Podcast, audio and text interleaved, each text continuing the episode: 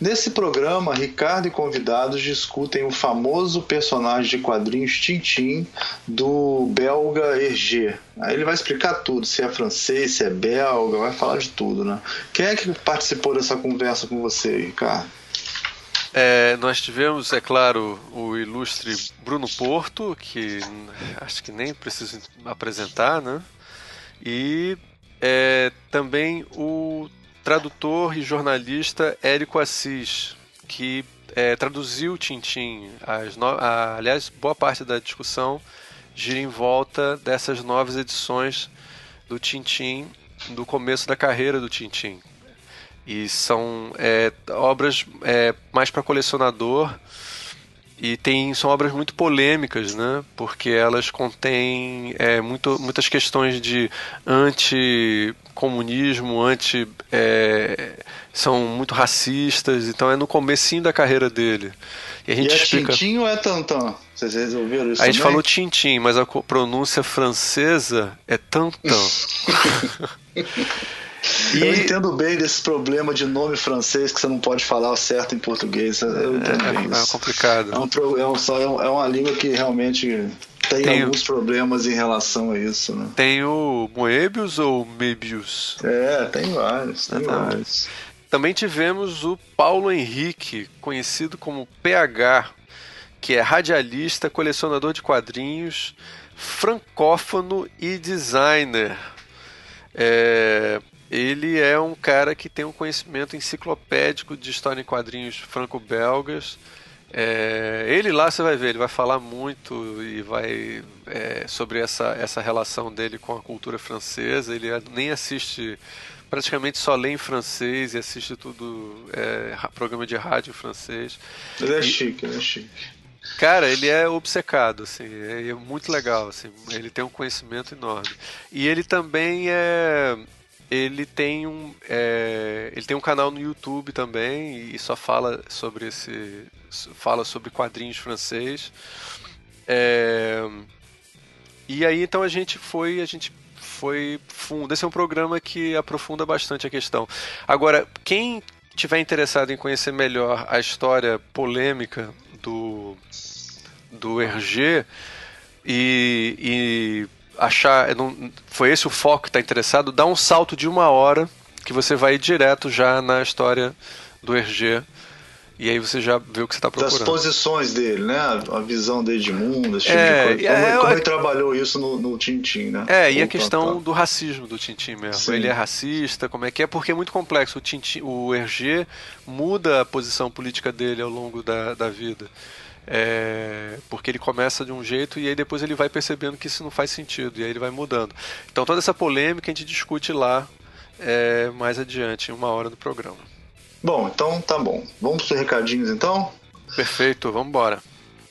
Então, nós estamos na nossa batalha por likes, por é, visualizações.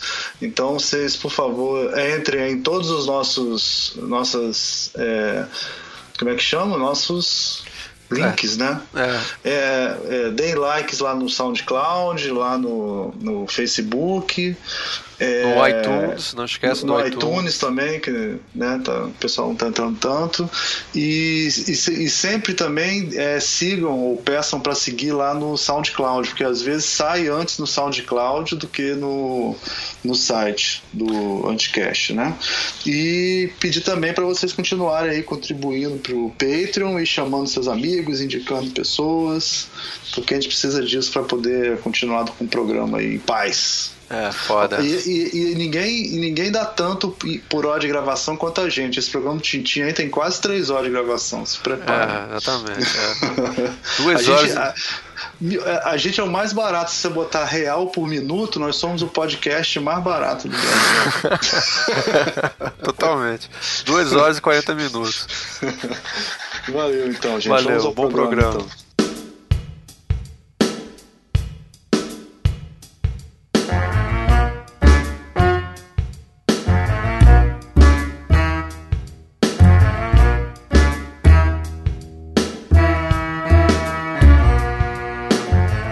Este é mais um Visualmente e o meu nome é Ricardo Cunha Lima. Hoje vamos falar sobre o legado do grande personagem de história em quadrinhos francês, o Tintin. E para a gente poder conversar sobre isso, nós temos aqui o nosso querido Bruno Porto. Dá um oi, Bruno. Saudações desde Brasília, em Brasília, 19 horas. temos também aqui o Érico Assis. Olá, tudo bom? E também. Obrigado pelo convite. Nós é que agradecemos. E o Paulo Henrique. Mais conhecido como PH, um prazer estar participando aí do podcast visualmente com o Érico Assis, Bruno Porto e o Ricardo Cunha Lima. E vocês percebem que essa hum. voz aí é uma voz profissional, quer dizer, o cara sabe falar em rádio, ele é radialista mesmo, então nós temos a honra é primeiro, de ter um... É o primeiro visualmente sério. profissional de verdade.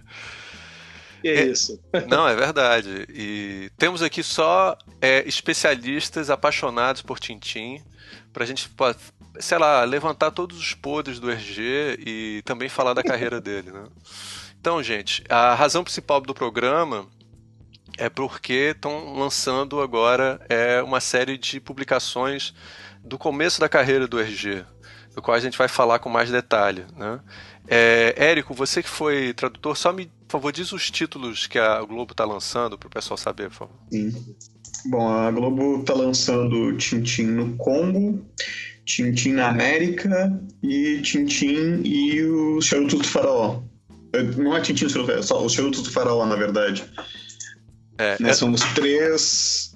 Não são os primeiros, né? Tem um primeiro volume, Tintim na. Agora fugiu o nome da Rússia, mas o. Isso. Uh, e esses são os três álbuns seguintes do, do Tintin, que nunca tinham saído no Brasil na versão em preto e branco. É, como a gente vai ver, é o começo da carreira. O Tintin, na realidade, ou melhor, o Hergé, que é o autor do Tintin, ele tinha feito. É, ele fez duas versões, né? Ele fez uma primeira versão e depois, mais adiante, ele, ele refez essas histórias todas, não foi isso? Exatamente. Ele, na verdade, ele foi fazendo retoques várias vezes, né?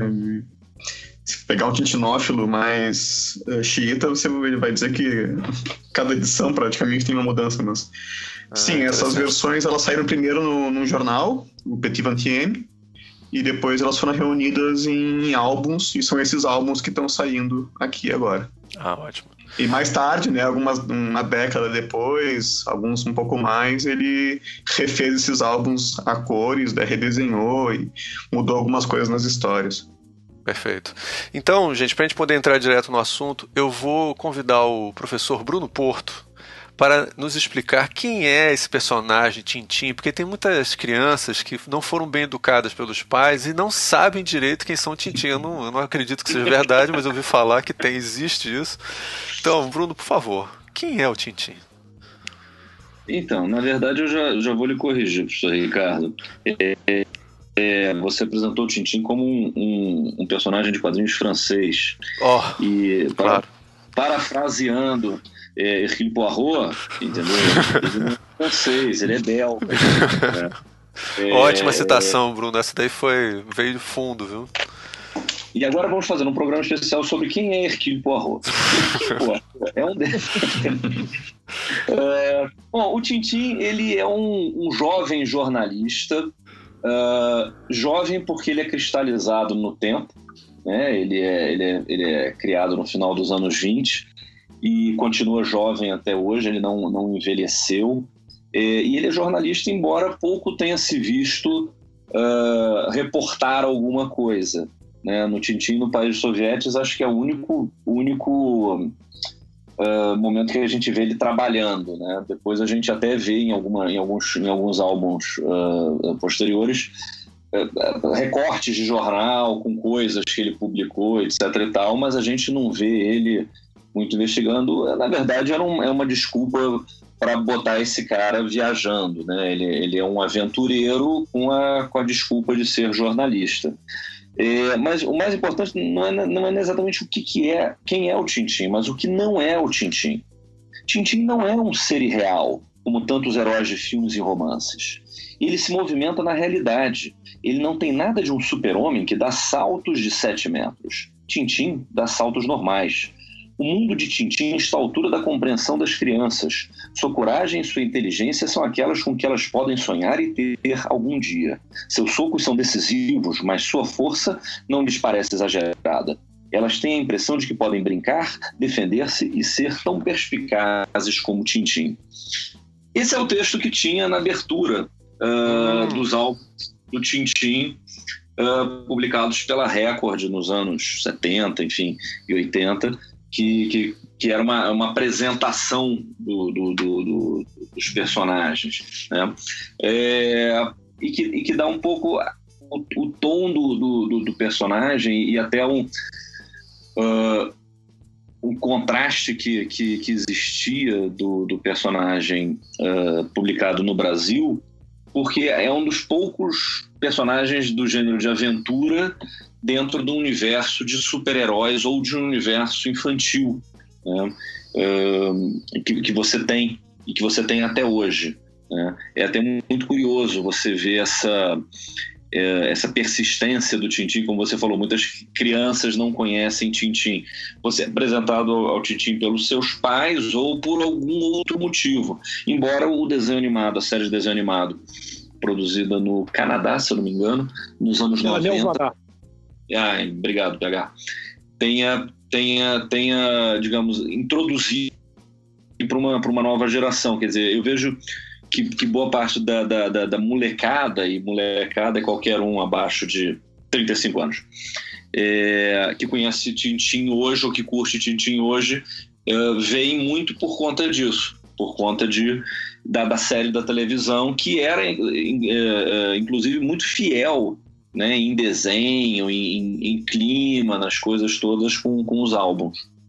Cara, Bruno, perfeito. É, isso até. É, vou agora passar para a segunda pergunta que eu queria fazer, que é uma pergunta que eu vou fazer para todos, mas antes eu tenho que fazer um depoimento aqui. Né?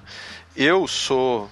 Sempre fui muito fã do Tintim. Para mim, sempre foi estar tá lá no topo entre os meus personagens prediletos. E eu já falei em outros programas que eu não sou um grande fã de super-heróis, eu sou sim um grande fã de história em quadrinho belga ou europeia em geral. É, fazendo essa correção, viu, Bruno, do belga agora, porque a gente sempre fala essa coisa de história em quadrinho francesa, né? Foda. Coitados de belgas. É, mas o PH coloca bem, é, é, o universo franco-belga das histórias em quadrinhos, porque é o mesmo idioma, né? É. E, e, e, tem, uma, tem uma, uma cruz, acho que o PH depois pode falar melhor até disso. É, eu conheço o Bruno há muitos anos, há mais tempo do que pega bem mencionar, e tinha uma época que eu queria fazer uma uma coluna de design. É, era uma, uma, história maluca. Eu queria fazer uma página da. É, na faculdade da cidade, eu queria fazer uma página sobre ilustração e, e aí eu pedi para ele fazer uma coluna, né? Porque ele sempre foi esse designer que escreve. E eu ia fazer uma, um, uma um pequeno ilustraçãozinha do, do Bruno como Tintim, porque eu sempre achei que o Bruno é um desses fãs de Tintim realmente que merecia uma pequena caricaturazinha dele como Tintim. Então, é, eu já vou influenciando aqui. Bruno, eu vou perguntar para todo mundo essa mesma coisa. Qual a importância para o Tintim? Por que, é que você acha que você curte tanto o Tintim?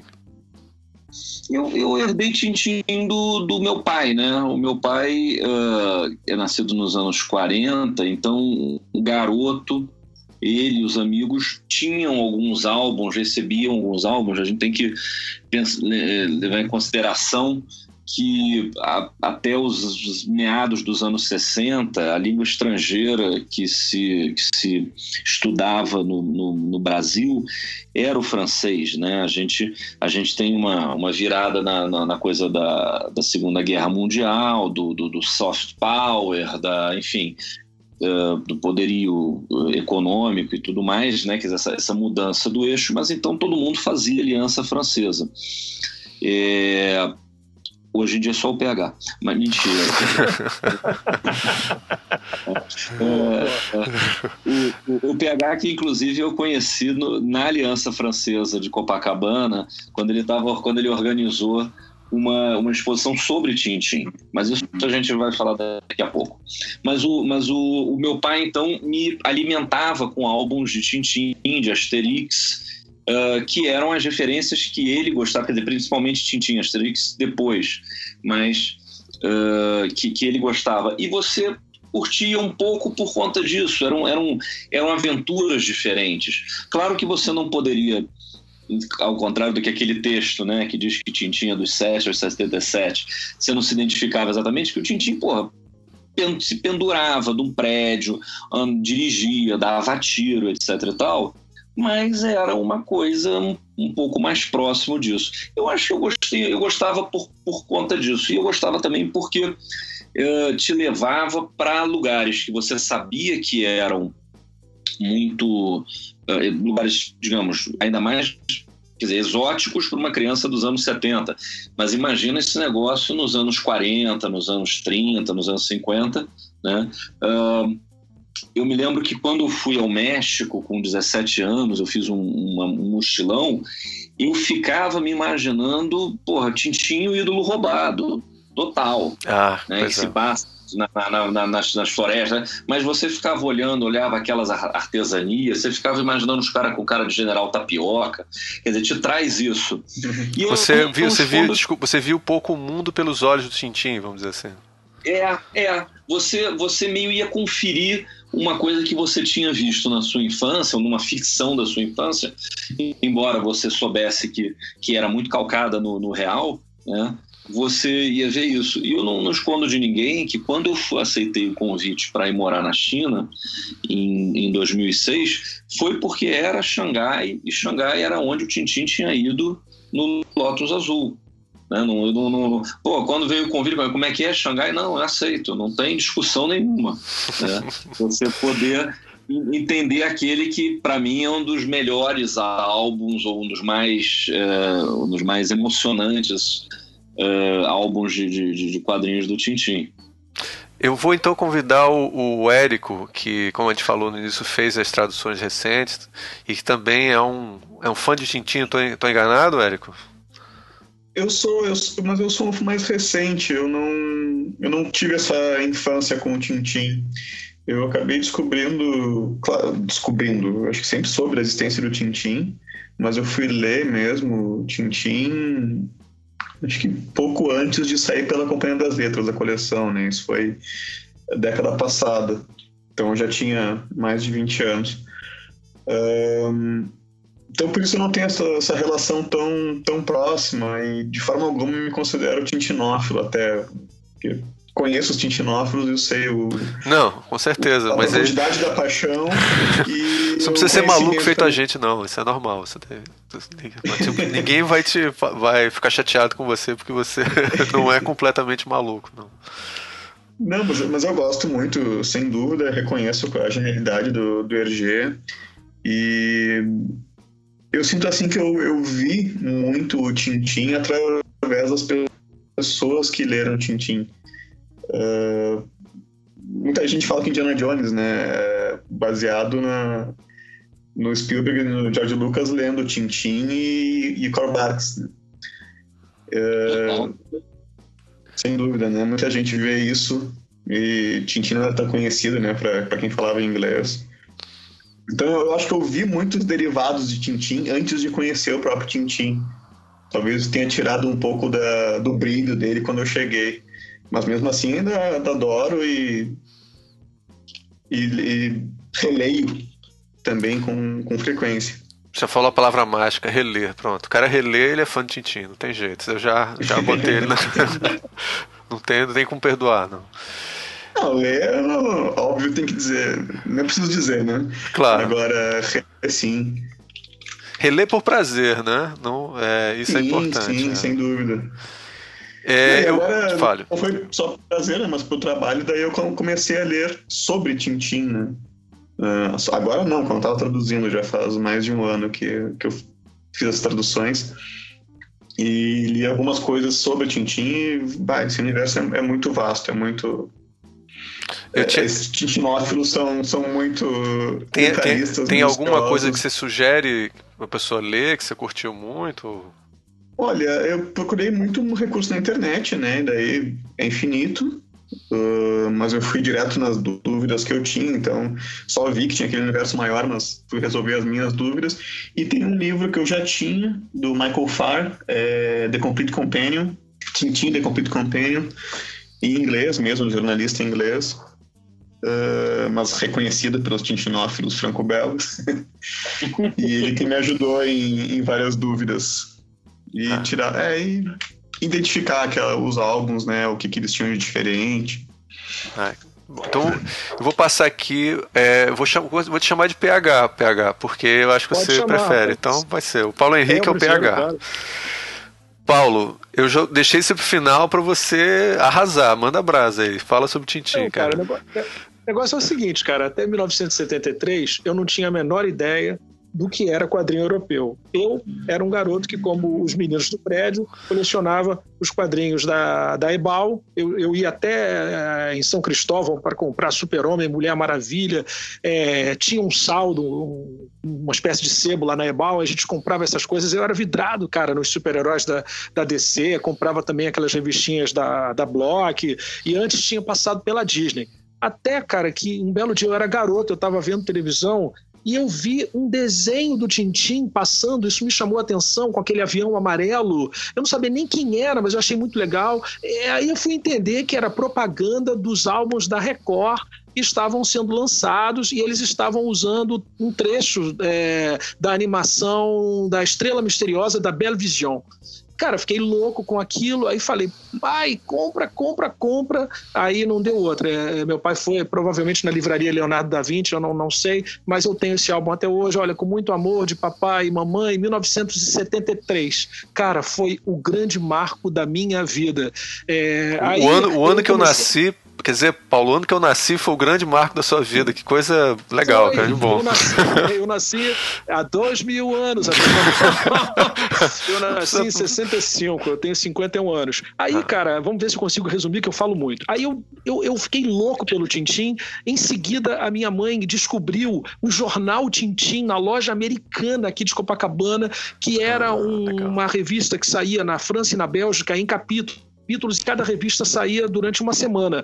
A editora Bertrand, em parceria com a Bruguera, se eu não me engano, lançou essa revista aqui no Brasil, foram apenas 26 números. Cara, e quando eu abri, ela me deu, ela me deu me deu metade e a outra metade eu fui buscar na editora. Meu pai, ele vivia de chofer para mim atrás de editora, né? Eu, uma parte eu fui pegar na rua, na, na, rua Filomena Nunes, onde ficava a Cedibra. Nesses jornais Tintim, eu descobri que tinha um papá, eu descobri que tinha o Luke Luke, que tinha o Luke, uh, Luke Orion. Cara, eu fiquei doido. Existe um universo de quadrinhos que não chega aqui no, no Brasil, não sei porquê, e quando eu vi aquilo, cara, eu falei, não quero mais saber de super-herói, porque todos esses heróis que eu tô vendo aqui são cientistas, o, o cara é um professor de não sei o quê, é um repórter, eram heróis exatamente mais próximos né, de mim. O Tintin, um repórter, um papá, um índio na, na história da colonização do Canadá. Então falei, cara, é isso que eu quero para mim. Essa foi a primeira parte. A, a, segunda parte foi que eu não sabia falar francês. E nem todos os álbuns do Tintin, eles estavam disponíveis para venda. Então, cara, eu comecei a pegar o dicionário e comecei a tentar ler e ia encomendar na livraria Leonardo da Vinci. Eu tinha dois irmãos, e aí o que, que eu fazia, cara? Eu falava: olha, bicho, compra lá um quadrinho europeu do Tintin o meu, pro meu irmão, né? Que eu vou ler para você o álbum. Cara, eu enganava as crianças. Eu acho que determinados álbuns do Tintin, como eu não sabia falar francês direito, eu lia pelo dicionário, eu acho que eu contei outras histórias para eles, entendeu? É, foi isso que aconteceu. Mas eu tinha que manter os meus irmãos interessados em gastar a mesadinha no Tintin. Aí depois, no final dos anos 80, uma namorada em 86 entrou para a Aliança Francesa, eu entrei também, não parei mais. Eu estudei na, na, univers, na Aliança Francesa 10 anos, eu me formei pela Universidade de Nancy, meu diploma é reconhecido pelo Ministério da Educação da França. E hoje eu sou um cara que se sente mais francês do que brasileiro, porque eu acordo vendo TV 5, eu saio de casa escutando no meu portátil, no meu celular, olha a loucura, é, é, Europan, França, tudo que você... Hoje, eu, o Tintin me fez você me perguntar sobre Marie Le Pen, sobre é, tudo que está acontecendo na França, eu sei dizer mais do que o que acontece no Brasil, por causa do Tintim. E eu viajei muito, como o Bruno falou, muito, muito, muito para o exterior porque eu queria conhecer alguns dos lugares é, nos quais as aventuras do Tintim é, se passavam. É isso aí. Pô, maravilhoso, cara. Tô assim, tô, tô não sei nem como, como continuar o programa. É... Eu amo o Tintim. tô, eu tô... Cara, eu tô. O PH organizou uma exposição, não vou me lembrar isso. Você até postou uma foto outro dia, PH, da gente. Tem uma foto com você. Lá, é em, eu não me lembro quando é que era aquilo, início anos, final dos anos 80, início dos anos 90. Não, cara, isso foi no 95, brother. 95, olha aí. 95 por aí. É, ele tinha uma ele tinha organizado uma exposição na, na Aliança Francesa com a exibição dos filmes do Tintim dos filmes nunca Dante lançados no Brasil os filmes em, em live action com uh, do Tintin eram dois, né? Era o. O, o, o Mistério do, do Tozão de Ouro e as Laranjas Azuis. E Mistério do Tozão de Ouro de 61 e as Laranjas Azuis de 64. Pô, são, e que são filmes sensacionais, cara. São filmes, são filmes muito bons. É a primeira, é a primeira vez que o Tintin. Quer dizer, não, quer dizer, a primeira vez que o Tintin vai ao cinema, né? Tinha tido uma, uma animaçãozinha dele nos anos 40, 50. 47 né, de, de, bonecos, né, uma coisa assim. É, mas essa era um live action. Como era o nome do ator? Era Jean-Pierre Talbot. Exatamente, Jean-Pierre Caramba, você sabe Jean-Pierre Talbot, cara, ele é ótimo, porque ele, ele, ele luta é jiu-jitsu. É a cara do Tintin. Ele luta jiu-jitsu, quer dizer, é um, é, não é aquela coisa demorada. Tem um pouco menos de ação do que, o, do que, o, do que a animação do Spielberg, uh, mas espera aí, né? Vamos combinar que é 3D né? Aquilo ali, animação. O, o, o, do, o, do, o filme era legal, cara. O filme, os dois filmes são muito legais.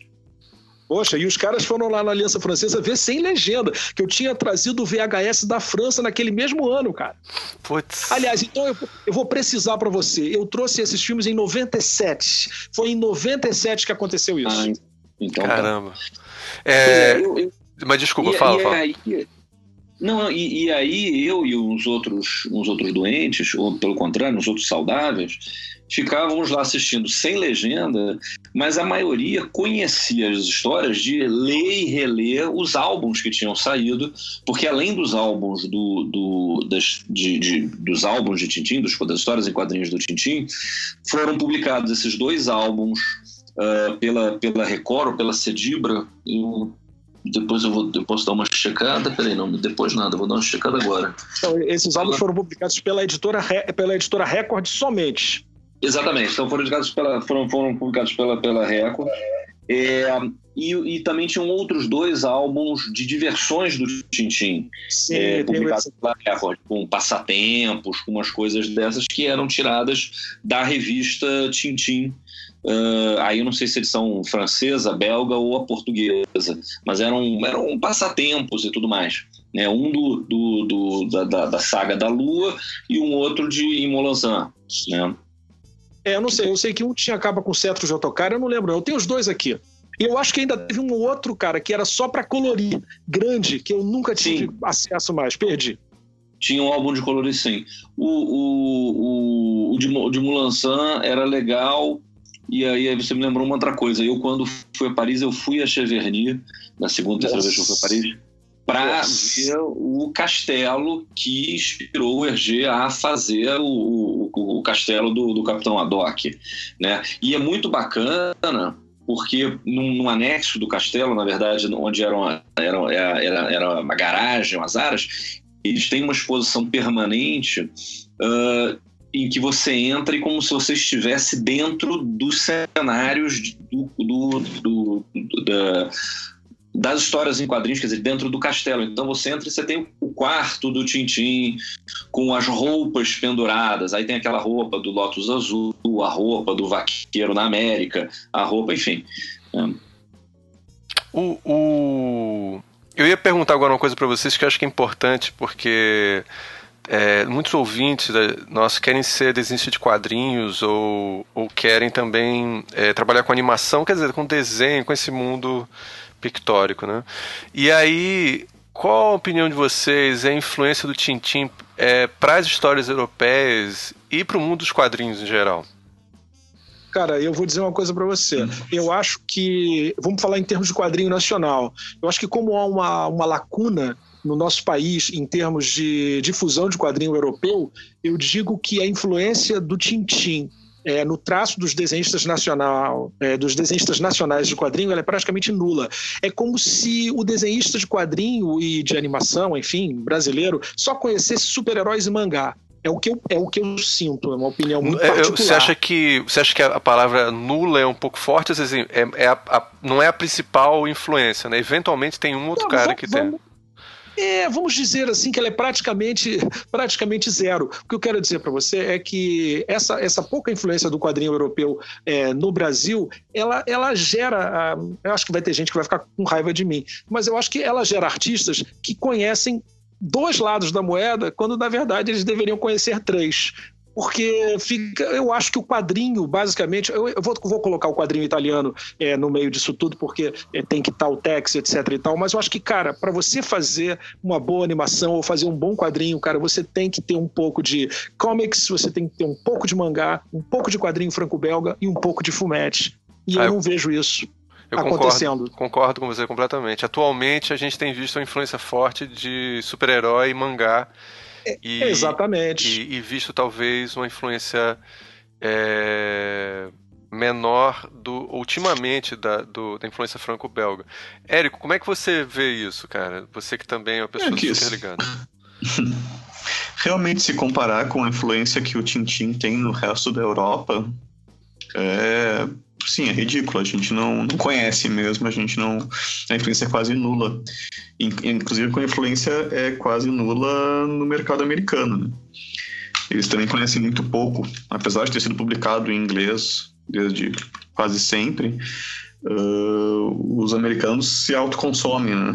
É verdade. Uh, recentemente começaram a, a, ler mais coisas de fora. Eu, há uns 20 anos começaram a ler mangá com mais frequência, uns 30, com mais frequência. Agora, os para eles é, é, pouco influente o padrinho franco-belga e o Hergé. Uh, e aqui no Brasil, a gente, hoje em dia, eu digo nos últimos 10 anos, assim, a gente tem, sim, uma mistura, um caldo de, de influências para gerar quadrinistas que estão desenhando de tudo de que é jeito. Inclusive bebendo no Hergé, assim. Eu não sei dizer agora, não vou dizer uma desenhista que, que seja particularmente baseado na linha clara, mas uh, a gente vê influências de, de franco-belga, de mangá, de, de comics, explica, até de fumete às vezes. É, explica para o pessoal, na, Érico, na produção desculpa, nacional. Desculpa te interromper, Oi. Érico. Explica o conceito Diga. da linha clara para as pessoas entenderem o que é. Nossa, melhor. Visualmente, porque faz isso só com som, tá? Momento desafio. Nossa, a linha é clara. Eu sei que a linha clara, ela tem a, essa. Oh, puta, explicar a linha clara, cara. É... Se quiser, eu... eu sei que a linha clara ela não é só visual, tá? Ela, ela primeiro tem esse aspecto visual, uh, de você definir bem o, a tua linha, ser, ter aquela mesma espessura e ela fechar todos os, os contornos uh, de você não ter o, aquele traço mais expressivo. As sombras também não praticamente desaparecem dentro Seria do, dos um desenho praticamente só de contornos, né? E, e, ele, e traços, né? Sem, Mas sem sombra. Também pro roteiro, né? O roteiro tem que ser extremamente límpido. Sim. Uh, direto, claro. Então a, linha clara também está aí na, na forma como se conta a história, não só no traço. Eu gostei muito da sua, de, sua definição. Pode me completar, aí nisso. Paulo, você quer completar? Muito assim que completar, você falou muito bem. Eu acho que uh, as duas coisas é, é, que a gente pode acrescentar ao Érico é o fato da, da linha clara ela buscar sempre, sempre a simplicidade nos traços dos personagens. Se você olhar o Tintin, cara, é um praticamente um, um rosto oval com dois pontinhos, que são os olhos, né? Um nariz extremamente simples, uma boca extremamente pequena. E uhum. uma coisa muito importante na linha clara é a cor chapada, que o Érico acabou de falar. Não tem essa coisa de sombra, né? O que é vermelho é Isso. é vermelho. É... Quando, quando surgiram os Simpsons, cara, eu falei, caramba, eu acho que estão pegando essa coisa do RG, né? Porque os Simpsons tem isso, né? É tudo é, é vermelho, é vermelho, o que é azul é azul. Então, é, é isso. Agora, não tem é, meio também... tom, né? Não tem meio tom. É, não, serve não, bem para animação, né? Serve muito bem para animação, a linha clara. Com certeza. Agora, na parte do cenário, cara, os caras. Aí eles capricham. Se pegar um álbum do RG, você vê como é que há um detalhe nos prédios, nos carros, mas basicamente o desenho do personagem é muito simples. É isso. Perfeito. Então, é. o, falando dessa história das cores, o Scott McCloud, quando ele no final do primeiro Entendendo Quadrinhos, né, no Standing Comics, uh, quando ele começa a falar de cor, ele usa justamente o Hergé como exemplo. Uh, eu estou aqui com o original e, e traduzindo é, picaretamente aqui, é o seguinte, na Europa o Hergé capturou a magia dessas uh, cores chapadas, né, uh, com, com, com, uma sutileza. É, ih, rapaz, sem precedentes. E aí ele coloca uma cena do, do, do, do da Castafiore, enfim, e aí ele coloca, o Hergé criou uma, uma espécie de democracia da forma, na qual a forma é, que, na qual nenhuma forma era menos importante do que outra, num mundo completamente objetivo. Né?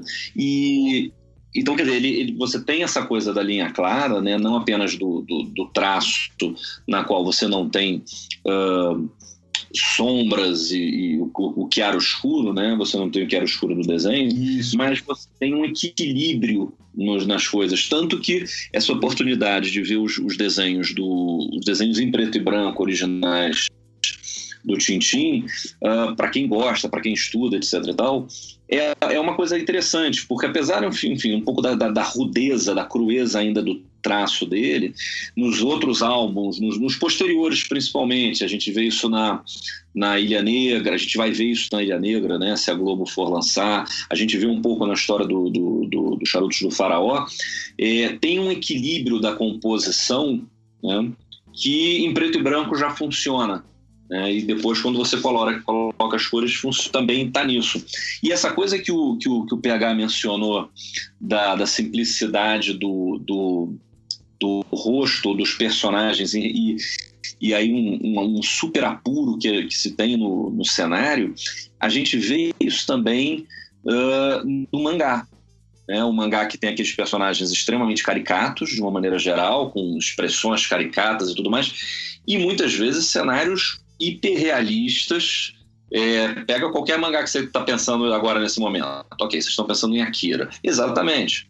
Né? Você tem aquela cidade é, totalmente é, realista e aí você tem os personagens, as motos são realistas e tal, mas o cara ele né, tem olhão, tem boca, tem bocão, tem né, é, funciona. Então de novo tem uma isso é claro para tentar colocar você dentro do quadrinho entendeu? Para você falar, não, o personagem é uma brincadeira, mas a história é isso aqui mesmo. Só, só mencionar que você foi muito otimista e considerar que todo mundo pensou primeiro o Akira, mas o. É, mas o. Tudo bem. Mas a, a, eu acho que a, no, nas historinhas do Osama Tezuka, né, que é o cara que inventou o Astro Boy e é, e é, e é o inventor do. Princesa o Cavaleiro. Exatamente. Ele praticamente inventa né, o que a gente considera como mangá hoje. Ele realmente tem uma linha linha clara e ele é, é, tudo a ver, né? Essa, essa teoria do Scott McCloud, que é o, esse é o grande autor de teoria de quadrinhos, que desenha tudo em quadrinhos, né? É, é bem interessante que o Bruno falou mesmo, muito bom. E, aliás, Eu acho que o McCloud chama isso de efeito fantasma, não é? Ou alguma coisa assim. Ele tem um nome para essa, pra essa, essa... Pra essa coisa, né? Uh, o contraste entre o fundo e o personagem, o fundo realista e o personagem caricato. Ah, é. se chama Efeito Fantasma? Interessante. É, posso estar errado o nome, mas ele tem um nome para esse, esse efeito e ele usa principalmente para explicar mangá. É, o, Esse não o- é tudo é, na linha clara. É, na, na linha clara o que a gente vê é um plano praticamente só, né? Porque como não há, não há diferença, ele não embaça o fundo, por exemplo, a gente tem aquela impressão que tá tudo plano só, assim. Não Ah. sei se, se o Bruno vai concordar comigo, né? Não, sem dúvida, eu não sei se o Bruno vai não concordar, concordo. porque eu ia concordar por você, mas pode concordar. Agora, eu concordo também uma coisa que o PH falou. A gente, de certa forma, não vê uma grande influência da linha clara no- nos quadrinistas brasileiros de uma forma geral, tá? Mas eu concordo com o Érico também quando ele diz que a gente consegue ver um mix hoje nos quadrinhos brasileiros disso. E aí eu pego dois caras, quer dizer, das influências de comics, de fumete, de, enfim, franceses, bel, franco-belgas, etc. O, tem dois caras, na verdade são três caras, mas são, são, são, ahn, são, são dois nomes que eu acho que tem alguma coisa disso sim. O Gustavo Duarte, tá? Uhum, que Uhum. Hoje, né, o Gustavo Duarte, ele é, ele, é, ele, é, ele, é, ele é um filho da linha clara do Al Hirschfield, né? não é nem, né, não é nem tão direto, quer dizer, ele tem uma, uma, uma, uma mudança na espessura dos quadros, da, do, do, do traço, desculpa, uma mudança na espessura do, do traço, que fica uma coisa é bastante elegante, quer dizer, ele não é linha clara no sentido de não ter isso, mas em termos de composição traz muito disso. E o, e o, e o outro nome, na verdade, os outros dois nomes é o Fábio Moon e o Gabriel Bar, que você vê que no trabalho deles tem uma influência de quadrinho europeu de uma maneira geral. Não, né? isso é verdade. Você vê, não da É. linha clara, mas como temática, Não da sim. linha clara. Pois é, mas a gente está vendo a do desenho, você vê que é um, é um desenho, é uma composição que tem coisas no fumete, que tem coisas né, no, no, quadrinho, na- na- nos quadrinhos franceses ah, também, né? É, mas, mas fazendo um mix, fazendo um mix. E não é à toa eles, o próprio Rafael Coutinho, né, com o cachalote, né, que, é- que é coisa mais linha clara ah, também do que, quer dizer, só, só, no, só no traço, né, quer dizer, ah, são, eles incorporam isso. A gente está falando de uma geração que não trabalha com super-herói, apesar do Gustavo estar fazendo o Gustavo, bizarro, é. né, e fez um Guardiões da Galáxia e, e o Gustavo Duarte está fazendo, ele fez a série, fez uma minissérie de 12 edições, eu acho, do Bizarro, tá fazendo coisas para Marvel e tudo mais, mas é muito dentro do traço dele, né? Quer dizer, mu- né, é, vamos trazer este cara, esse traço desse cara, até porque, enfim, Marvel e DC hoje estão tendo que se reinventar. Né? E, o, e, o, e, o, e a elegância do traço do Gustavo, a gente vê que tem muito disso. Agora, são pessoas que leem essas coisas todas que a gente está falando, né? Quer dizer, eles incorporam e, coincidentemente ou não, são os caras que estão fazendo, que estão em termos de, de- de mercado internacional, de premiação, né? Europa e Estados Unidos. Você Bom, citou. vou- o- vou- Desculpa, rapidinho, só uma coisa para ajudar o leitor, Sim, sim, sim, assim, claro. o, o ouvinte, né? Leitor. É, é, você perdoa a gente, viu, Paulo? A gente fica. A gente não é profissional, cara. Eu chamo o ouvinte de leitor, é foda. Tudo só faz merda. Então é o seguinte, a. a- eu até esqueci do que eu tava falando sobre. Não, é o seguinte, sobre o Ar- Al Hirschfeld, né? Você falou do Hirschfeld que ele é um. É, você disse que o Ah. traço dele, ele é, ele é, ele é um famo, um dos grandes caricaturistas, até influenciou o Lan. Então você, é, Oh. isso faz sem, sem dúvida sentido, né? Que a, no no cartoon e na história na, e, na, e na caricatura a, a tem uma tradição forte de linha clara, vamos dizer assim. Até porque é mais fácil de imprimir, né? Você não precisa ter achuras e traços e tal. Então a, a coisa da linha clara, clara tem uma tradição forte também em várias outras áreas, né? Mas desculpa, Paulo, continua. Eu tava só. Não, não, eu só, eu só queria acrescentar que tem é, um cara aqui no Brasil que está fazendo Tintim é, em quadrinhos tem muita gente que não conhece. Eu já tive a oportunidade de, de entrevistá-lo, que é o Manuel Magalhães. Ele faz os quadrinhos com o roteiro do Osmar Valadão. Em 2005, cara, eles lançaram um quadrinho chamado The Long Yesterday, que tem as aventuras do do agente, as aventuras de Lace O'Malley. É um agente, cara, um agente secreto é uma parada muito bacana. E eles lançaram também é, o Instituto, o Aeroplano em 2006 e o Coronel pela Nemo em 2012. Esses caras, bicho, eles estão trabalhando agora com David Lloyd e é muito legal. Estão participando de uma antologia inglesa que se chama Aces Weekly. Eu não sei se vocês conhecem o trabalho deles. E para citar internacionais, caras que bebem na fonte da, do quadrinho franco-belga ou da linha clara, eu citaria o Bruce Timm e eu citaria o saudoso Sim. Darren Cook. Darren Cook, esse cara, ele eu acho que esse cara leu Tintim, bicho, não é possível. Ele faleceu recentemente. Eu comprei um quadrinho dele, é, que foi lançado agora pela Vertigo, só saiu importado, se chama Children of, of the Twilight, as crianças do crepúsculo. É. Cara, uhum. É, é, é, The, Twilight, The Twilight Children. Minha especialidade é o francês, me desculpe. Isto, cara, tem muito de Tintin. É, é, isso aí. Mas a minha pergunta, até não sei se o, como é que o Érico vai ver isso. Você tem o para mim a minha, o meu desenho de quadrinho predileto, eu já falei várias vezes nesse programa, são é o Moebius ou Mebius, não sei como é que seria a pronúncia correta, que é o Jean Giraud Mebius, e, Mebius né? É, mas eu vou falar Moebius porque não consigo. Ah, aí a, a... mas aí o, o, o Jean Giraud, Moebius, ele é muito, ele é fruto dessa desse monstro, desse monstro dos quadrinhos que é o Hergé. E aí muitas pessoas às vezes aprendem a desenhar com a linha clara através de autores franceses é, mais recentes também. Né? Não sei se você concorda com isso, Érico. Não sei. Sim, mas eu não sei se eu é que eu vejo energia esse negócio da linha clara e mais alguns discípulos dele de um traço que ele não varia, sabe? Ele não, não, não quer ser expressivo, ele quer ser comunicativo, informativo. Minima, não, é, não é minimalista porque Quase ele quer, te, fazer, ele quer te comunicar o mínimo para você entender a história. Minimalista nesse sentido mas ele também tem uma, um apuro estético, mas que não é aquele apuro estético de você ser expressionista. Uh, e nem também, uh, como é que é o termo, de você se exibir, de você ser virtuo, virtuo, virtuoso, você se mostrar no desenho. Eu acho que isso tem muito no quadrinho franco-belga, né? O, daquela questão do traço ser eu quero mostrar assim que eu consigo desenhar com uma quantidade de detalhes incrível. E a linha clara, ela não é isso. A linha clara, ela quer ser democrática, como alguém já falou. Né? Ela quer ser simples, ela quer comunicar a história da forma mais uh, rápida e eficiente possível e manter esse traço ao longo de toda a história. Uh, a gente não tem isso tanto. Não, é, não acho que não isso é tão frequente no quadrinho franco-belga e não é tão frequente no quadrinho do resto do mundo também.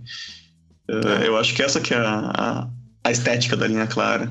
É, é... E tem também a estética da, da, da, da, diagramação das páginas. Enquanto você vê no quadrinho americano, claro, principalmente, claro. Você, você vê uma página inteira desenhada com um quadrinho que aparece no meio, que aparece depois à direita, e tem um cara, não sei. Tipo assim, eu juro, cara, que às vezes eu fico completamente perdido, que eu não sei pra onde, pra onde eu vou, entendeu? Então o quadrinho uhum. franco-belga, principalmente o quadrinho franco-belga e o quadrinho do RG, você vê que, que, tem um quadrinho aqui, um quadrinho à direita, um quadrinho. Eles têm essa coisa. Um, é, Isso nós... tudo faz parte dessa, dessa estética, né? É, é, é menos poluído.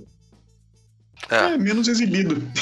É, é eu acho que eu acho que vocês colocaram bem. Acho que eu botaria essa mistura entre menos é, exibido com mais limpo, né? E daí a ideia do, do da linha, da linha clara. E, é, e o RG, ele é especialmente. Eu já vi, eu acho que para me preparando para esse programa, é, eu fui vendo os depoimentos dele. ele fala que ele não se considera um grande desenhista ele na realidade se considera um grande contador de histórias em quadrinhos. Assim. Então, uhum. não é, ele não tem muito orgulho do desenho em si, embora eu ache o desenho dele absolutamente maravilhoso, mas, mas tem essa coisa da narrativa, da objetividade da história. Que, que é, o... Tem uma coisa, se vocês pegam esses álbuns que saíram agora em preto e branco, o traço dele é é, é o RG ainda, você identifica que é RG, mas ele é diferente dos traços desses álbuns mais difundidos, que são os coloridos. E nos coloridos você então, vê que ele. Isso acontece. Então, isso acontece porque os desenhos dos álbuns coloridos não são todos do Hergé, ou na verdade. Ah, aí está uma ótima, um ótimo tema.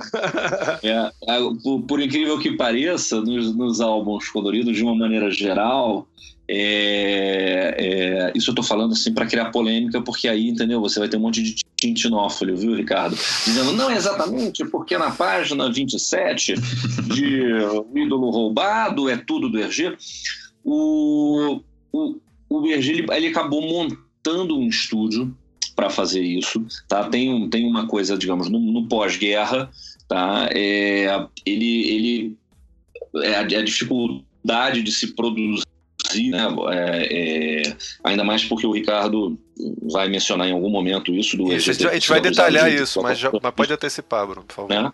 Mas já, mas já pegando essa história, o Ergel acaba montando um estúdio para produzir quadrinhos e outras coisas e, e, tudo mais. E aí entra, e depois eu vou dar uma Wikipediazada rapidinho aqui enquanto vocês falam alguma coisa legal, é, para achar quando é que entra o Bob Demore no, no estúdio do Tintin, que é o cara que, digamos, dá uma arrumada no desenho todo. Entendeu? Ué, foi ele que fez, ele uhum. fez a Ilha Negra toda, cara, em 65, a pedido é. do, do, dos ingleses. Pois é, ele, ele, ele, ele, ele, ele, ele organiza o desenho do Tintin. Você vê que os quadros são os mesmos, isso o Hergé tinha muito legal, essa coisa que ele está mencionando de ah, eu sou um contador de história, storytelling, narrativa. É verdade, quer dizer, ele, ele arruma a história. Você vê que é, é um pouco caótico, né? Do, do, do primeiro, o primeiro álbum depois do, dos soviéticos é o da, é o da África, e aí é uma coisa que ele vai meio produzindo semanalmente, pedaços, então não tem uma, uma linha. E depois ele consegue se organizar para fazer isso. E aí o desenho é do outro.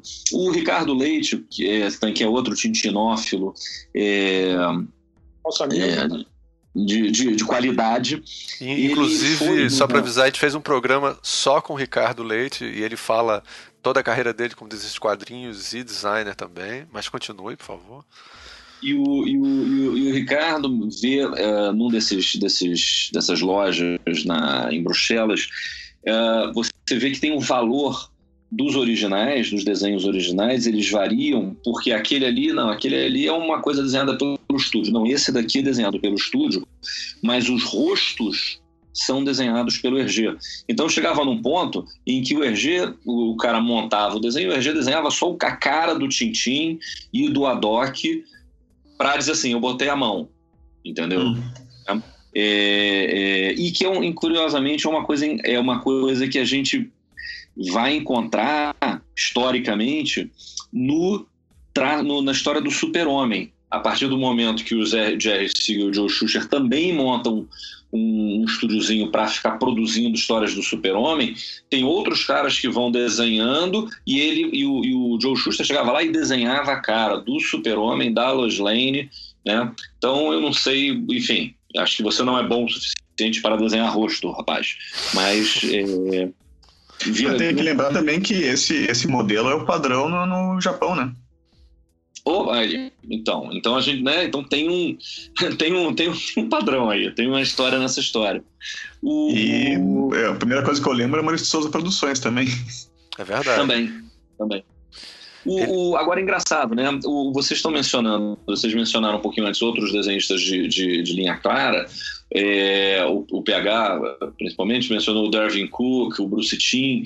É, tem, um, tem o Daniel Torres, que é um espanhol né? O ah, PH até fez, um, fez até uma coisa do, no Tu Já Viu dele, né? No, fez, você fez um programa sobre ele, programa post, uma coisa assim. De, de vídeo sobre... não, mas eu já de vídeo não, mas eu já fiz matéria sobre Daniel Torres, com certeza. Pois é, que é um, é um espanhol louco de linha clara, que publicou a Opium no Brasil aqui, é um dos caras sensacionais. E você vê que tem todos, em, em todos eles, e coisas, enfim, dos anos, uh, final dos anos 80, 90, o Cook mesmo, 90, 2000, é, que tem uma nostalgia, que tem um, uma busca desse vintage né, no desenho deles. E isso daí eu não tenho como dizer, olha, não é, é influência do Tintinho, é não, influência é, dos é, francos belgas. Mas ali, caras, você não acha, Bruno, que nesse caso ele está fazendo uma citação direta ao Tintin é, querendo quase que ser pós-moderno e usar o estilo Tintin, no caso do Daniel Torres, né, que inclusive é um cara que foi introduzido aqui no Brasil também através da revista Animal, né, que era uma revista muito é, agressiva artisticamente e tal. No caso sim, do Daniel sim, Torres, sim. né? Não, é, é, é, é, uma, a gente vê essa incorporação. E a incorporação a gente vê que não fica só no, no, na coisa da linha clara. O cara tem uma predileção por contar uma história uh, uh, uh, que se passa com, com, com, com um cenário, com, com, com, coisas de ontem, né? O Darwin Cook mesmo, ele desenhando aquela série do, do Parker, né? É, que era uma série que ele estava fazendo até ele morrer, né? Do, do, de, de graphic novels. É toda... Saiu aqui, saiu é aqui. Toda... Saiu aqui, né? Saiu sim. Saiu um, um volume.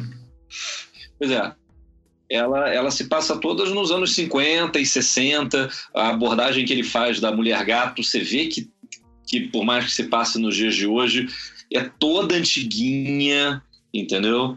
Eu li em algum lugar que a história do Batman tinha que estar congelada no tempo nos anos 50, que é o que a gente vê um pouco no Tintin, até porque o último álbum é de 76, não é isso? É, a Tintin os, e os Pícaros. E os Pícaros é, é de 76. É, e aí ele não tem, não tem, você não vê celular, você não vê uma série de coisas que acontecem. O que eu acho que foi um grande, um desafio é, grande para o Spielberg é, fazer uma história como ele, como ele fez, que misturava três álbuns diferentes no, no, no longa e ainda parecer uma coisa atual, né? Você, você vê que é uma coisa do século XX, mas você não sabe dizer se é 80, 50, 40, 30. Todas as referências são antigas, são da primeira metade do século, mas você ainda tem uma certa modernidadezinha, alguma coisa, ou ele não mostra algumas coisas que te, né, te marcariam uma época qualquer. É, eu queria vou... comentar uma, Diga, uma coisa só que é inegável. Os autores europeus, é, nenhum deles consegue fugir do Tintin uh, e do Hergé. Não, nenhum deles passou a vida sem, sem ver assim se ter alguma influência de alguma coisa de Tintin, né? Os europeus para isso é para eles é, é, ar, né? Uh, e o Cook, por mais que eu não, o Darwin Cook, por mais que eu não ache ele linha clara, ele tem uma influência do do, do Hergé porque ele não é americano, ele é canadense. E tem vários canadenses que o artista canadense, quadrinista canadense, que você vê essa influência maior de quadrinho franco-belga, porque eles têm o eles têm esse contato né, francófono. Por mais que sejam de até de estados que falam inglês, né, o Cook é de Toronto. Uh, eles têm essa. chega a eles mais facilmente o quadrinho franco-belga e eles certamente leram muito mais que os caras ali dos Estados Unidos. Cara, inclusive se encontra hoje muito quadrinista que desenha praticamente, quadrinista canadense que desenha praticamente como os franco-belgas. Não, basta você ir em você está em Quebec, você está em Toronto, você entra numa livraria de quadrinho, meu irmão, você vai, você vai achar tudo que você tem na Bélgica e na França, você vai achar na livraria. Olha isso. Pois é. E os, e, e os figurines também, os bonequinhos, que eu tenho vários aqui. Putz, então eu vou, acho que eu vou, eu vou fazer meu pós-doc, meu pós-doc na, em Toronto. Cara, antes que a gente. Cara, daqui a pouco eu, eu vou deixar ah, esse programa eu, solto eu, eu, aí vocês, vocês vão. Vocês, cara, não preciso falar nada, vocês já dominam tudo, maravilha. Cara, olha só. Eu, Vai ter umas três horas no programa hoje. não, é, a gente bota o limite em três horas, assim. É... Eu preciso falar só uma coisinha. Posso falar Diga. rapidinho? Fala, fala. É porque o Bruno deixou. Ele falou que ia dar uma Wikipédia, sei lá, eu acabei nesse tempo todo, eu dei a Wikipédia. É, o Bob Demur, cara, que foi o braço direito do RG, entrou no estúdio RG em 1951, tá?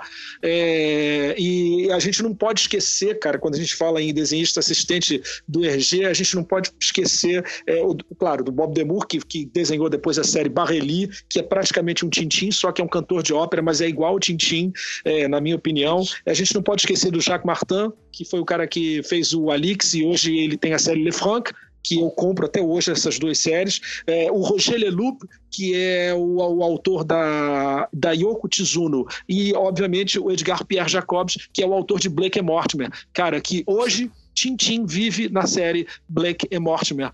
E essa série praticamente desconhecida no Brasil.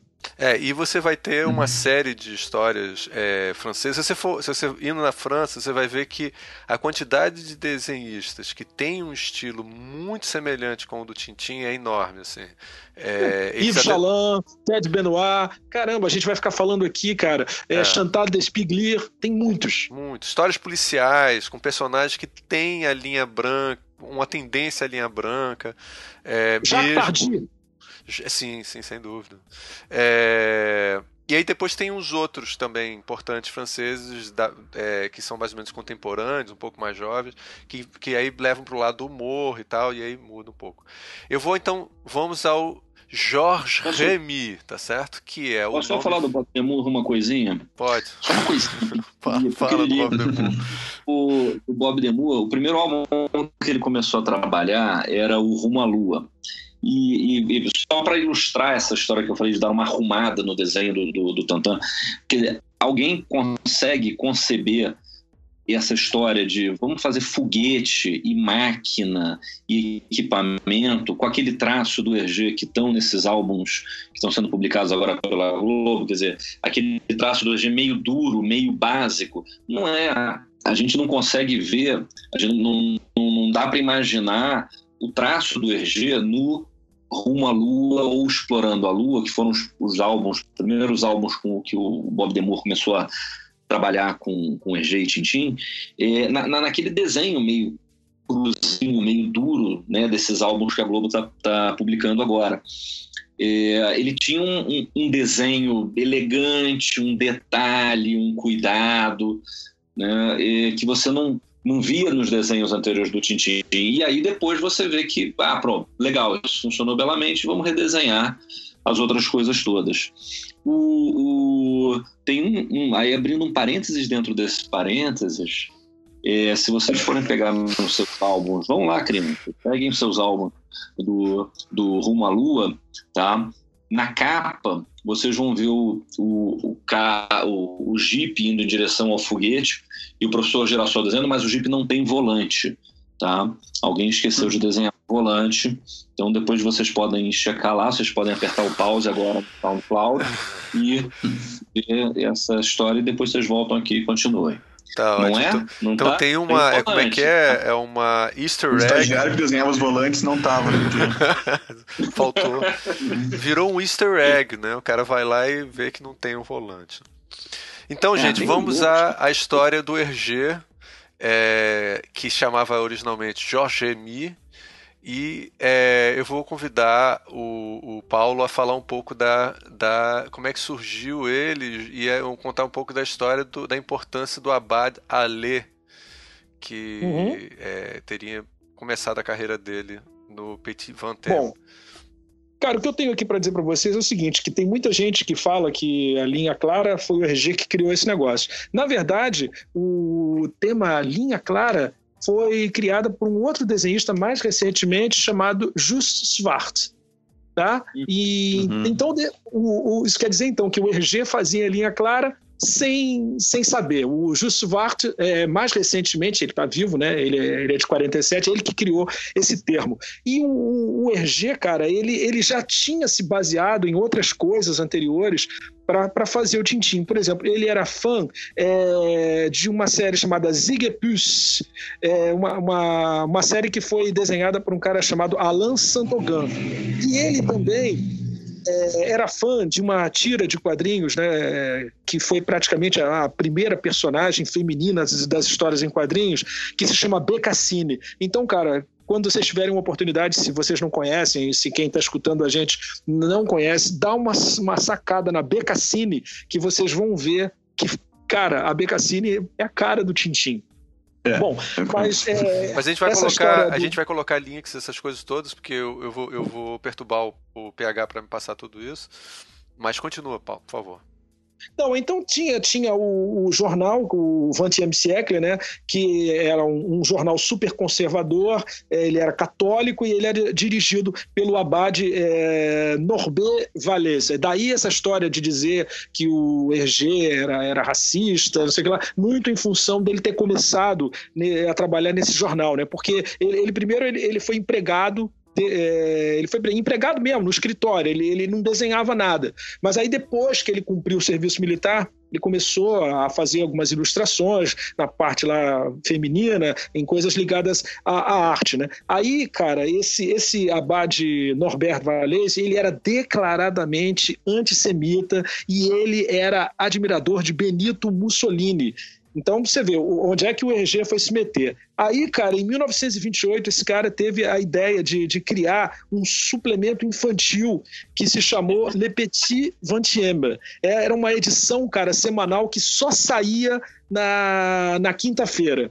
E olha só o detalhe: esse, esse suplemento infantil, cara, ele foi um sucesso tão grande que o jornal vendia cinco vezes mais na quinta-feira do que nos outros dias da semana. E foi justamente aí nesse, nesse jornal, quer dizer, nesse suplemento infantil, como era o Globinho super colorido da minha época, né? Era nesse jornalzinho que eram publicadas as aventuras do Tintim. Começou então em 29 com o, o país, né? Tintim no país dos sovietes, que, que tem um detalhe muito interessante, porque esse abade aí, cara, Norberto Valesco, eu já falei, que não gostava de judeu, enfim, o cara era declarado, né? um antissemita, ele ficou na época bastante preocupado, ele estava preocupado com a ascensão do Stalin, cara. Então, ele, ele encomendou ao Hergé uma história em quadrinhos que, que alertasse os leitores né, para os males do, do stalinismo, e foi daí que surgiu o Tintin no País dos Sovietes, onde nessa primeira aventura né, é, ele é apresentado como um correspondente de jornal, e aí ele viaja para a Rússia. É praticamente o álbum onde ele é apresentado como um, um repórter. E essa aventura, cara, é, é, muito preconceituosa em relação ao, ao comunismo, né? É, e, é mais ou menos isso. Foi daí que surgiu essa história toda. O EG, ele, ele, ele caiu ali naquele jornal e começou a desenhar, desenhar, desenhar, estourou com essa, essa aventura no país dos sovietes. Depois é, vieram outras, ele também publicava Quick é, Flip, que vocês conhecem, Quick, Quick Flip, que saiu pela editora, pela editora Globo? Não, não. Sim.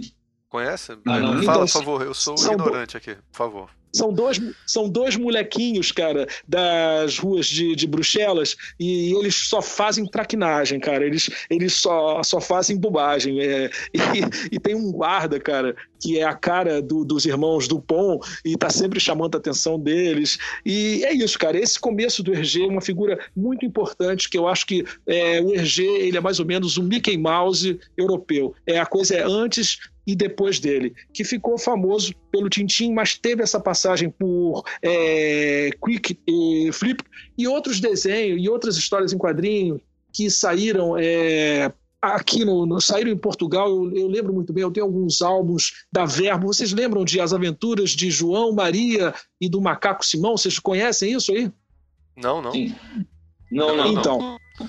Isso é uma coisa meio pré-tintim, cara, muito legal, que eu aconselho é, vocês a, a, procurarem. Bom, é, tem muita coisa para falar do RG aqui, cara. Eu vou Não, dar uma paradinha para vocês continuarem.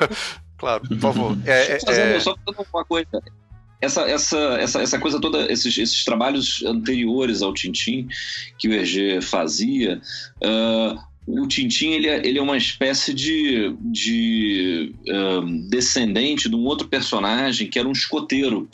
Porque o Ah, Hergé, sim, sim. Né? que era baseado no irmão dele, no irmão mais velho do, do Tintin, Do Hergé. Hergé, perdão. O Hergé tinha um irmão mais velho é, e ele criou um personagem que era um escoteiro, que era o irmão mais velho, inclusive o apelido do, do irmão mais velho era o nome do personagem, enfim. E, e que depois ele, digamos, se você imaginar que esse moleque era um escoteiro com 14 anos, com 20 anos ele vira um jornalista que sai rodando pelo mundo e tudo mais, né? Ele, ele dá uma extrapolada, ele, ele cresce, né? ele deixa de ser criança, ah, pré-adolescente, adolescente, e aí ele vira isso. Né? É, Agora, só de novo, um outro parênteses, isso que o, que o, que o PH falou, da, da, da- do impulso que a gente vê nas vendas dos jornais, é, por conta dos quadrinhos, também é uma coisa que você vê nos Estados Unidos e que você vê no- principalmente no Brasil. No Brasil, a gente tem registros muito claros disso com a história do suplemento juvenil, né, do, do Adolfo Eisen, que, que as pessoas passavam a comprar o jornal na quarta-feira, que era quando saiu o suplemento juvenil. Eles inventaram um dia era suplemento de crime, outro dia era suplemento de carro, um dia era suplemento de quadrinhos. Eram suplementos, né? eram tabloides encadernados. E as pessoas compravam e jogavam fora o jornal para ficar com o suplemento. Entendeu? Então, eu, eu, eu, tenho uma história para contar, mas se continua, depois eu, depois eu falo. Não, era isso, era só, era só essa história. Continua no ERG, vamos lá. Não, cara, em relação a essa história do jornal é, do suplemento, né, cara, eu tenho que confessar, cara, que na época no, era o Globinho super colorido, eu não lembro muito bem, era, eram umas tiras de quadrinho que, que saíam na nossa época, mas tinha Snow Good, tinha Look Look. Vocês lembram disso? Você deve eu, lembrar, Bruno. Eu lembro, eu lembro. Então, cara, olha só, não, na época quase não tinha Look Look no Brasil, só quem publicava era a Rio Gráfica Editora. Aí eu pegava, cara, cada, cada domingo eu recortava as tiras do Look Look e ia guardando até acabar a aventura. Depois, cara, eu montava o álbum. Vocês acreditam nisso, cara? Que loucura. e só para completar aqui a essa história que ele falou aí, a, a revista é, na qual o RG publicava a coisa de escoteiro se chamava Le Boy Scout. Isso foi em 1926 e esse personagem que ele fazia, que era escoteiro, era Totor. Ou seja, já tem alguma coisa de Tintin. Né? Totor ah. CP de, de, de Haneton. Era isso. É, Aproveitando então, Bruno, é, primeiro só para deixar claro essas histórias todas que foram lançadas pelo Globo, pela Globo e e a, os sovietes é, são dessa fase, né, que as pessoas conhecem muitas edições, como foram já mencionadas, que foram redesenhadas mais tarde, mas essas primeiras desenhadas pelo próprio RG totalmente são essas que estão sendo lançadas agora e que o Érico traduziu várias edições. É, continuando para a gente dar prosseguimento, a, me fala um pouquinho, é, Bruno, sobre, claro, eu não podia pedir para outra pessoa falar sobre o Lotus uhum. Azul, que foi muito importante para a carreira do Tintin e que muda um pouco essa história. Então, fala pra gente sobre o Lotus Azul, Bruno. Não, então, o, o Lotus Azul, ele é, o, é, um dos divisores de água da, da, das histórias do Tintin, no sentido de que até então era tudo feito nas coxas belgas do Hergé. Né? Era, e depois ele virou gente grande. Né? Não, é como, como, como, como se coloca, os sovietes eram, era, era, era, era extremamente politizado, era extremamente preconceituoso. O Tintin no Congo, a gente vai falar daqui a pouco. Não, era não o Tintin Congo visão... é anterior, eu acho, né? Não, então, mas então. A gente pode falar, a gente pode falar, você pode falar do Tintin no Congo logo.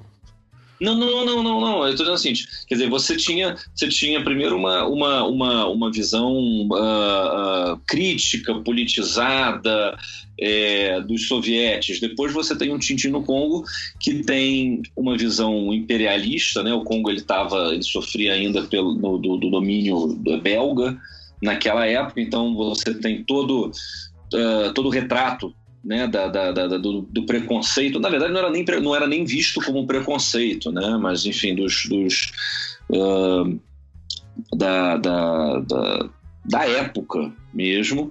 E você tem um Tintin na América que é uma costura de coisas de gangster com não sei o quê. Quer dizer, o Hergé ele não viajava, ele não pesquisava, ele simplesmente ia pegando lá um clichê de um negócio. A África eu acho que é assim. Ah, o sovietes é meio isso, eu tô lendo isso aqui, né? Então era uma coisa, era, era, era, era, era não tinha nenhum rigor, digamos assim. Mesmo dentro de ficção, uh, você não tinha nenhum, não tinha nenhum rigor. E o Lotus Azul foi o primeiro em que quebrou um pouco isso. Né? É, ele ficou amigo de um, de, um, de um chinês que deu uma meia trava nele. Ele falou: ah, cara, não é bem assim. O que está acontecendo hoje é isso, é aquilo, é, né? Então, antes você tinha uma série de esquetezinhos, né? Você vê que o Tintin no Congo, o América, é quase piadinha, porque como aquilo saía semanalmente, né, no, no, no, no jornal, era você tinha que fazer quase um, uma escadazinha para acontecer uma gracinha para continuar e tudo mais. E o, o, o, Lotus Azul ele é bastante sombrio, né? Quer dizer, ele é bastante sério de um, de um momento porque a China estava passando por uma, por uma encrenca com os japoneses, com a Manchúria, com aquela coisa toda. Tanto que hoje em dia, até hoje em dia, o Tintin é um personagem muito querido pelos chineses. por uh, justamente ser o, o Lawai, ser o homem branco que, que ficou do lado deles, que né, você, você tinha uma, você tinha aquela Xangai dominada, separada em, em, em, concessões dos diferentes países, concessão francesa, concessão inglesa, e o Tintin chegava lá e ele se intrometia, não deixava que se explorasse o chinês, era amigo do chinês e tudo mais. Então, ele, ele, ele, ele, vestiu a camisa do lugar, entendeu? Ele passou a investigar. E ele tinha um cara que era um estudante de arte, que era o, que era o, que era o Chan, que passava para eles referências, referências inclusive caligráficas, tanto que se você fazer uma análise do, do Lotus Azul é, pelas, pela, pelos letreiros, né, pelos letreiros originais e tudo mais, são todos assim, uh, além de lindos, né, são todos com mensagens, com publicidade da época, quer dizer, uma coisa bem, bem real. E era o que ele precisava para dar essa cara de, de, de China, né? Você acredita que as coisas são China quando você vê um monte de caractere colocado lá. Mas tinha de tudo, tinha de, de mensagens contra os japoneses até publicidade da época, uh, avisos e tudo mais. Então, foi um primeiro assim pesquisado, pesquisado. E daí, digamos, eu acho que deu um certo estofo para o Tintin né, em termos de, de, de, credibilidade. Não era só pô, o cara que fica rodando pelo mundo. Não, não, não. É. Também tinha um lado politizado. Ele tem um incidente que se baseia num, num caso real né, de sabotagem dos japoneses para poder justificar uma, uma, uma entrada militar na China e, e que no, na história, digamos, é desmascarada pelo, pelo, pelo Tintin, mas ele ele, ele, ele faz essa, essa, esse divisor de águas, entendeu? Depois disso, quer dizer, o Tintim tem uma preocupação. E aí o EG passa realmente a pesquisar, a entrar, enfim, buscar as coisas uh, sobre os lugares que ele pesquisava, sobre, sobre os lugares que ele estava retratando nas histórias que ele escrevia. É, é a gente aí... tem aqui, por exemplo, na, na Chicago dos anos 30, né? É, essa coisa de Al Capone toda registrada, também é, a guerra do Chaco entre a Bolívia e o Paraguai, o ídolo roubado de 1937, as ditaduras latino-americanas que todas foram resgatadas, retratadas né, pelo Tintim, é, o general Tapioca, o Bruno já falou dele, né, cara? É a, a cara do ditador latino-americano. Uhum. Alcazar e Tapioca. É, isso aí. e aí a gente vê então que ele dá essa uma virada. É, ele vai de uma certa maneira se afastando um pouco da, da extrema direita, né? Da, lá do Abad Ale. Fascista. Lá fascista, fascista do Abad. Pois é. E a, a, e aí, mas aí acontece a Segunda Guerra Mundial. E aí ele se vê obrigado a ser colaboracionista porque a, é. se, eles fecham o Petit Vingtième e aí é, aí ele começa a publicar no jornal Le Soir. Aí eu passo a palavra para você, PH, por favor. Não, cara, é, tem uma coisa meio chata, né? Porque é, o EG, cara, o que eu sei, o que eu li foi que, cara, quando faltava papel para para editar lá no jornal dele, enfim, cara, era ele que negociava diretamente com, com os alemães para conseguir o papel, né? E, e o Hergé, ele chegou a ficar preso quatro vezes no final da guerra, ele só dormiu um dia é, na cadeia, ele acabou perdendo os direitos civis é, e de trabalho, isso, isso até 1946. Agora, se você perguntar para mim, assim, se você acha que, que eu acho que ele era racista, é, etc e tal, eu acho, cara, que ele foi um, um, um produto de uma época não tão politicamente correta como hoje em dia, né?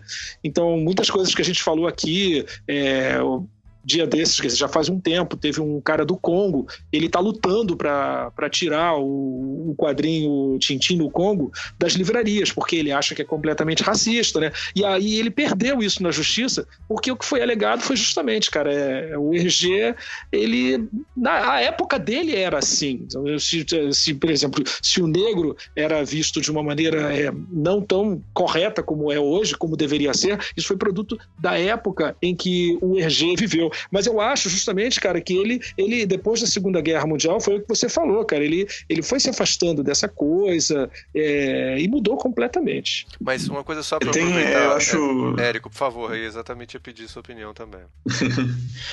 Uh, tem uma cena no Tintin na América, nessa edição que está sendo pela Globo, que tem uns chineses no final, em que o, uh, o Tintin, ele.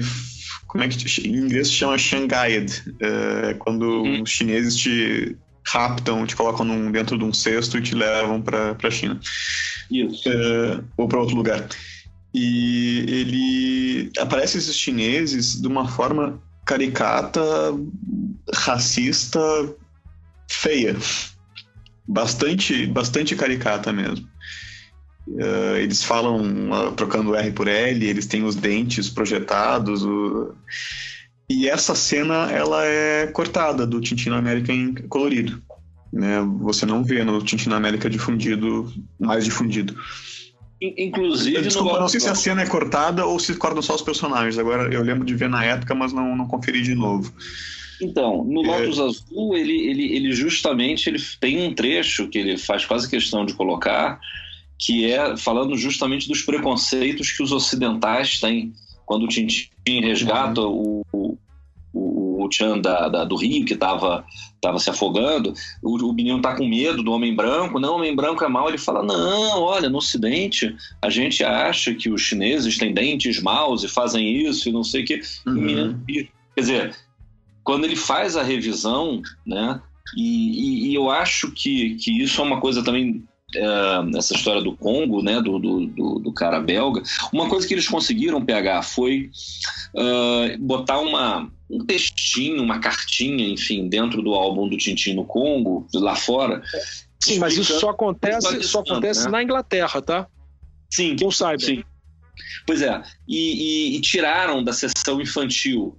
Né? Ele está em graphic exatamente. novels, etc e tal. O Congo não, não, não- é infantil. Quer dizer, dá-se uma contextualizada. Que é a mesma coisa que a gente tem aqui com o, com o Monteiro Lobato. Né? Com a, com a, a- recentemente houve de novo um, um negócio de, eh, de protesto ah, do racismo do Monteiro Lobato e tem uma, um trecho em que ele fala de Anastácia subiu como uma macaca, negra subia como uma macaca, enfim, de novo. Agora, se a gente leva em consideração isso que o, que o Eric falou, digamos, desse revisionismo do, do, do Hergé, é, eu não tenho a menor dúvida que tanto ele quanto Monteiro Lobato, que eram caras que, digamos, mudavam, adaptavam suas histórias de acordo com o tempo, o objetivo do cara é ir para frente, é, eles, eles mexeriam nisso se eles estivessem vivos hoje, entendeu? É, ah, é- não é, tá ofensivo, a gente tira, peraí. Tem uma coisa curiosa aí, porque é um revisionismo meio seletivo. Eu acho essa cena do Tintin na América com, o- com os chineses, eh, ela foi tirada, percebe-se assim, que é, é escrachado mesmo o, o estereótipo que ele usa do chinês ali, e tirou no- na versão colorida. E se comenta muito a versão que ele fez dos congoleses, Tintin no Congo, e ele não mudou muita coisa em relação a, em comparação ao álbum preto e branco e o álbum colorido. Ele mudou Não, algumas coisas da história, mas o retrato do, do congolês é, é o mesmo.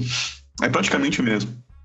E é uma É, coisa, é, é, só pra eu dar um Tanto depoimento no aqui. retrato, e uma coisa, coisa que cria, cria problemas de tradução, inclusive. É o retrato físico, o desenho, né? O, e a forma como ele coloca eles falando. Ah, é praticamente o mesmo, eu comparei os dois álbuns. Então não. ele é aprendeu sobre os asiáticos com esse colega, Sim. ah, com esse amigo asiático, né? E começou a tratar de outra forma, a forma como representava os asiáticos. Mas os congoleses, ele não teve um amigo congolês para explicar para ele que ele estava sendo É, um exatamente. pouco. Não, e Não, e é, tem gente é hoje no chocante. Congo que É- ri. Não, é, tem gente que ri, mas tem gente que é muito ofendida, né? Como você acabou de mencionar, né? É, Hum. Não, e essa nota que vocês mencionaram que saiu no. Eu acho que realmente só sai no álbum em inglês. É. Ah, eles me pediram uma nota para colocar no álbum da, da Globo. Eu não vi ainda o álbum, não recebi ainda as versões, né, as minhas edições, mas eles pediram para eu fazer. Eu fiz uma maior, eles pediram para reduzir. Se quiserem, eu posso até ler. Tô com ela aqui na frente. Por favor, pode ler. Ah, eu bem quero. Eu bem quero. Eu também. Vamos lá. Na Este álbum foi pro... Opa! Posso? Não, eu Pode, por favor, vai, pode vai, começar. vai saber isso antes de todo mundo. Tá legal. Este álbum foi produzido entre 1930 e 1931, quando o Congo era uma colônia da Bélgica, país onde Hergé nasceu e viveu. E a crença reinante era de que a matriz europeia promovia o progresso e levava a instrução aos africanos. Na época, a postura geral em relação aos direitos dos animais também era muito diferente da dos dias de hoje. Alguns críticos consideram que o Tintin no Congo carrega uma visão preconceituosa da África na forma como ele desenhou as personagens congoleses e representou a índole ingênua destas. Outros ressaltam que a ingenuidade era do próprio Hergé, que reproduziu estereótipos de vários povos conforme eram difundidos na época original de produção dos álbuns. Estereótipos estes que, com os olhos de hoje, são considerados ofensivos. O criador de Tintin revisou e reformou este álbum, este álbum em 1946, mas as críticas prosseguem até hoje. O volume presente é a parte essencial da biblioteca Tintin e representa a evolução de Hergé como autor. É, tinha uma versão um pouco maior que eu tinha feito, mas eles pediram para ser um parágrafo e foi o que eu consegui resumir. Isso aqui, eu não sei se saiu exatamente assim, né? Tem sempre o dedo do editor depois, mas eles pediram sim que tivesse uma uma notinha assim, pelo menos para contextualizar. Né? Na Mas eu acho Inglaterra, interessante, porque nem o álbum francês eu acho que tem isso, cara.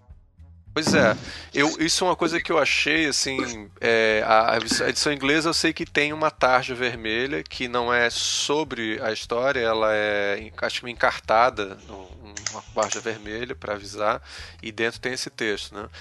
Eu tenho que admitir que eu, quando li o, o Tintin no Congo quando era pequeno, eu fiquei bolado com aquele negócio, assim, eu não eu não era desconfortável para mim dentro da educação que eu tinha em casa também não sei e aquilo foi bem estranho. É, tendo morado na, na Europa quando era pequeno e é a pior época para você conhecer a cultura o lado ruim da, da alma cultural das pessoas é, eu não gostaria de ter uma história que tratasse os brasileiros como débil mentais, é, racialmente inferiores, sendo distribuída entre meus amigos no colégio, sabe? Como Uhum. se fosse uma ed- edição normal, porque eu seria é, tru- trucidado pelos meus colegas se fizessem isso. Eu tenho certeza absoluta. Na Inglaterra, então, eu tava fudido.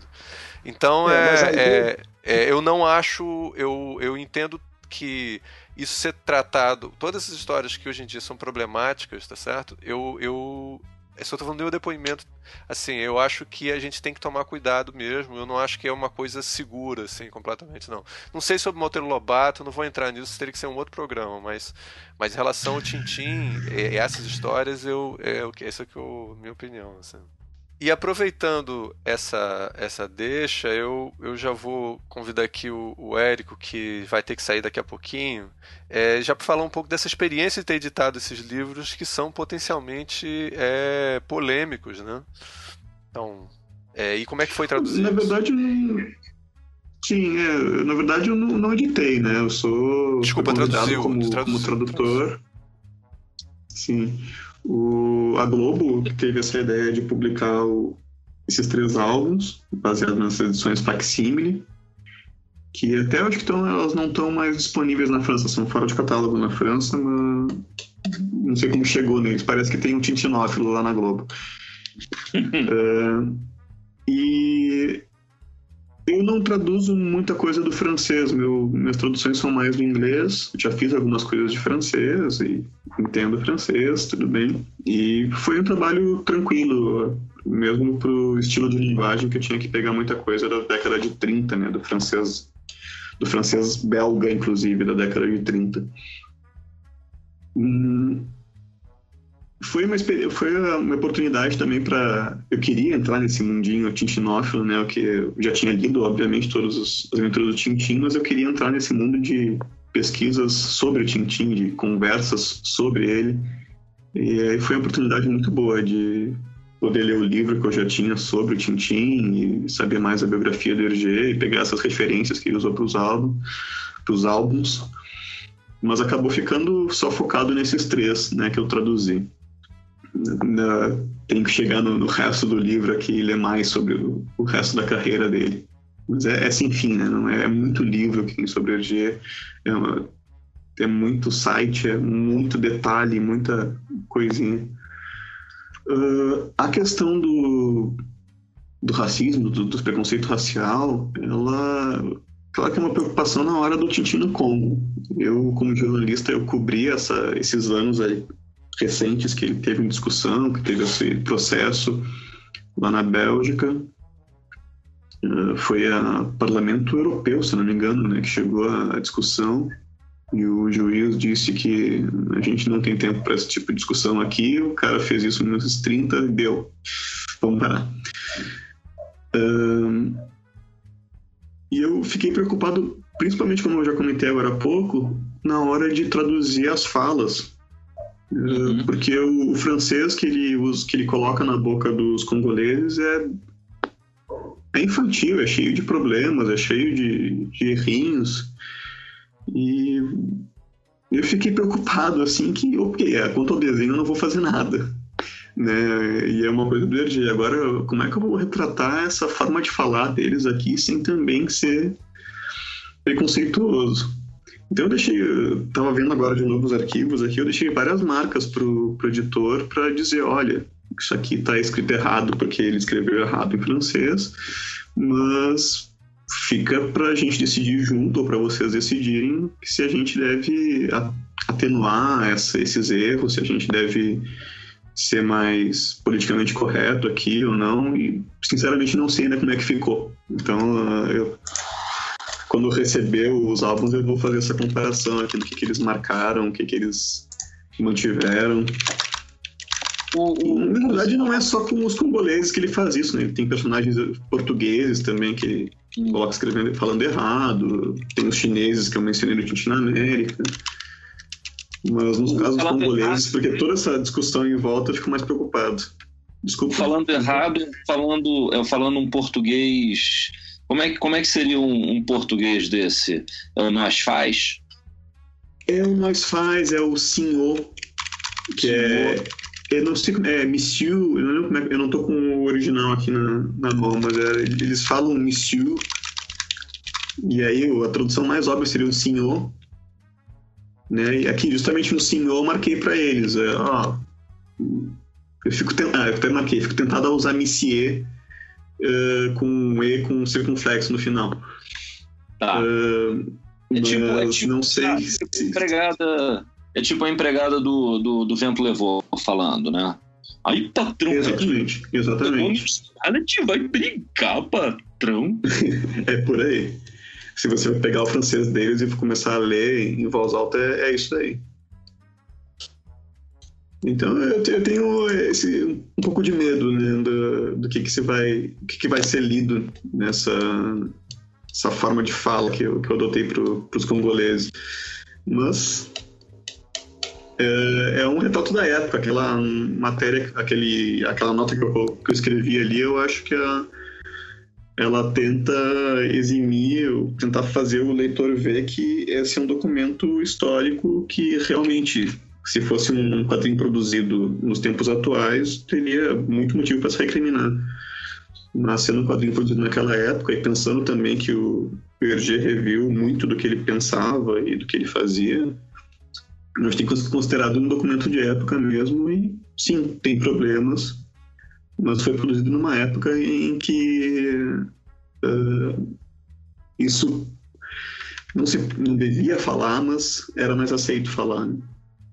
É, mas a gente percebe também que essa edição que, você tá, que vocês é, que você teve envolvido ela é uma edição de colecionador, facsimilar. Exato, ela, exato. ela não tá, ela não tem essa intenção de, de ser uma coisa para ser super difundido num público infantil, ainda que não está preparado para talvez para essas contradições sociais da época, né? Vai entrar na NBR, entendi. É, e acho que isso, como você coloca esse aviso no início, fica mais evidente que isso não é para você entregar na mão do teu filho e dizer, aí meu filho, olha como é que é o mundo e tal. E aí você entregar na mão dele. Né? é. Pois é, eu não tive esse contato infantil com o Tintin do Congo, o colorido, né? Nenhum deles. Então não sei como é que teria essa mesma reação que um de vocês mencionou que teve. É, eu tive. E é, era, é bizarro. É uma publicação bizarra, como se o Tintin fosse um gênio e o resto do todo o continente fosse feito de pessoas com limitações intelectuais. Assim, né? É uma coisa bizarra mesmo. E ah, você estava vivendo um período de contraste também, né, cultural, então você pegou é, isso mais forte, né? Com certeza, com certeza. Essa é uma pergunta de, de, de, de curiosidade. Você sabe por que, que não saiu pela Companhia das Letras, saiu pela Globo? Era uma questão de, de direitos não... diferentes? Olha, sim, é de direitos diferentes, né? Senão não teria saído pela Globo. Mas a, a companhia Deve ter sido oferecido para eles, não quiseram. Eu não sei qual é a história aí. É, é provável que tenha sido oferecido para eles primeiro. Agora, a Globo publicou o Quick Flip, né? Então eles também tinham contato com esses detentores de direitos de material do RG. É, porque recentemente teve um, uma quizumba no, com os direitos porque a, a, a Mulansan, que é a empresa que cuida dos, do Tintim, quer dizer, dos herdeiros do uhum. Tintim, a viúva do Tintim casou novamente com um inglês que hoje é o diretor da, da, da, da, da Mulansan. Né? É, Nick Rodwell. Nick Rodwell. O auto-intitulado Homem Mais Odiado da, da Bélgica. é o cara que usa né? É o cara que usa mão de ferro e você não pode fazer nada do Tintim, as coisas são licenciadas a preços exorbitantes, enfim. Né?